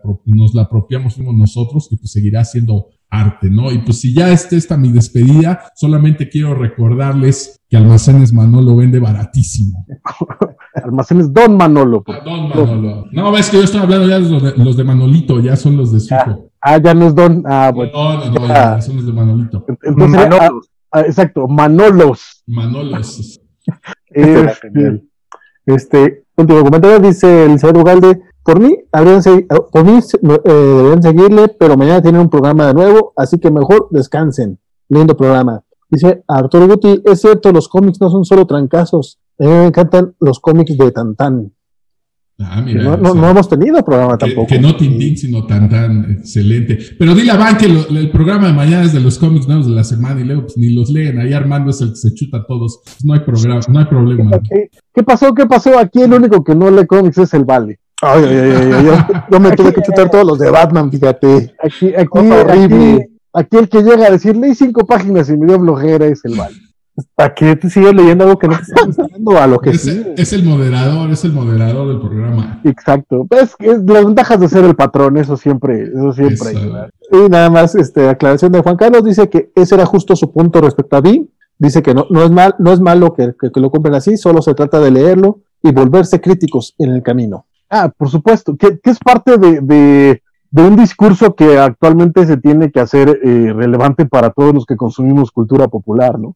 Eh, el hecho de, de, de empezar a, desentrañar los, los hilos de lo que estamos consumiendo, no porque, no para quitarle el gozo, no para volverlo, este, no para censurarlo, sino simplemente para entenderlo al final del día, ¿no? Y, y creo que, que eso es algo que podemos hacer sin mucho, sin mucho empacho con, con las tiras y con el trabajo de Kino. Sobre todo porque además, como menciona, menciona el PIP, su, su parte gráfica, su parte plástica es espectacular en el trabajo que quieras. De pronto pareciera que su trabajo es muy, eh, eh, es muy simple, ¿no? Que igual que el de Bill Watterson, por ejemplo, o, o, o, o Schultz, eh, por ejemplo, pero de pronto hay, hay una imagen donde te dejan saber que saben lo que están haciendo y que incluso pueden llegar a, a ser hasta, hasta virtuosos en el conocimiento del oficio. Y esa es otra lectura más a la obra. O sea, lo, lo hermoso de, de, las obras que más perduran en el tiempo es esa, que nos van a regalar constantemente nuevas visiones cada vez que nos volvamos a encontrar con ellas, ¿no? Y mientras más conocimiento tengamos, más capacidad de análisis tengamos, más, eh, más jugo podemos sacar a las buenas obras, ¿no? Y creo que Kino es, es, es, eh, es un regalo que nunca se va a terminar de, de dar.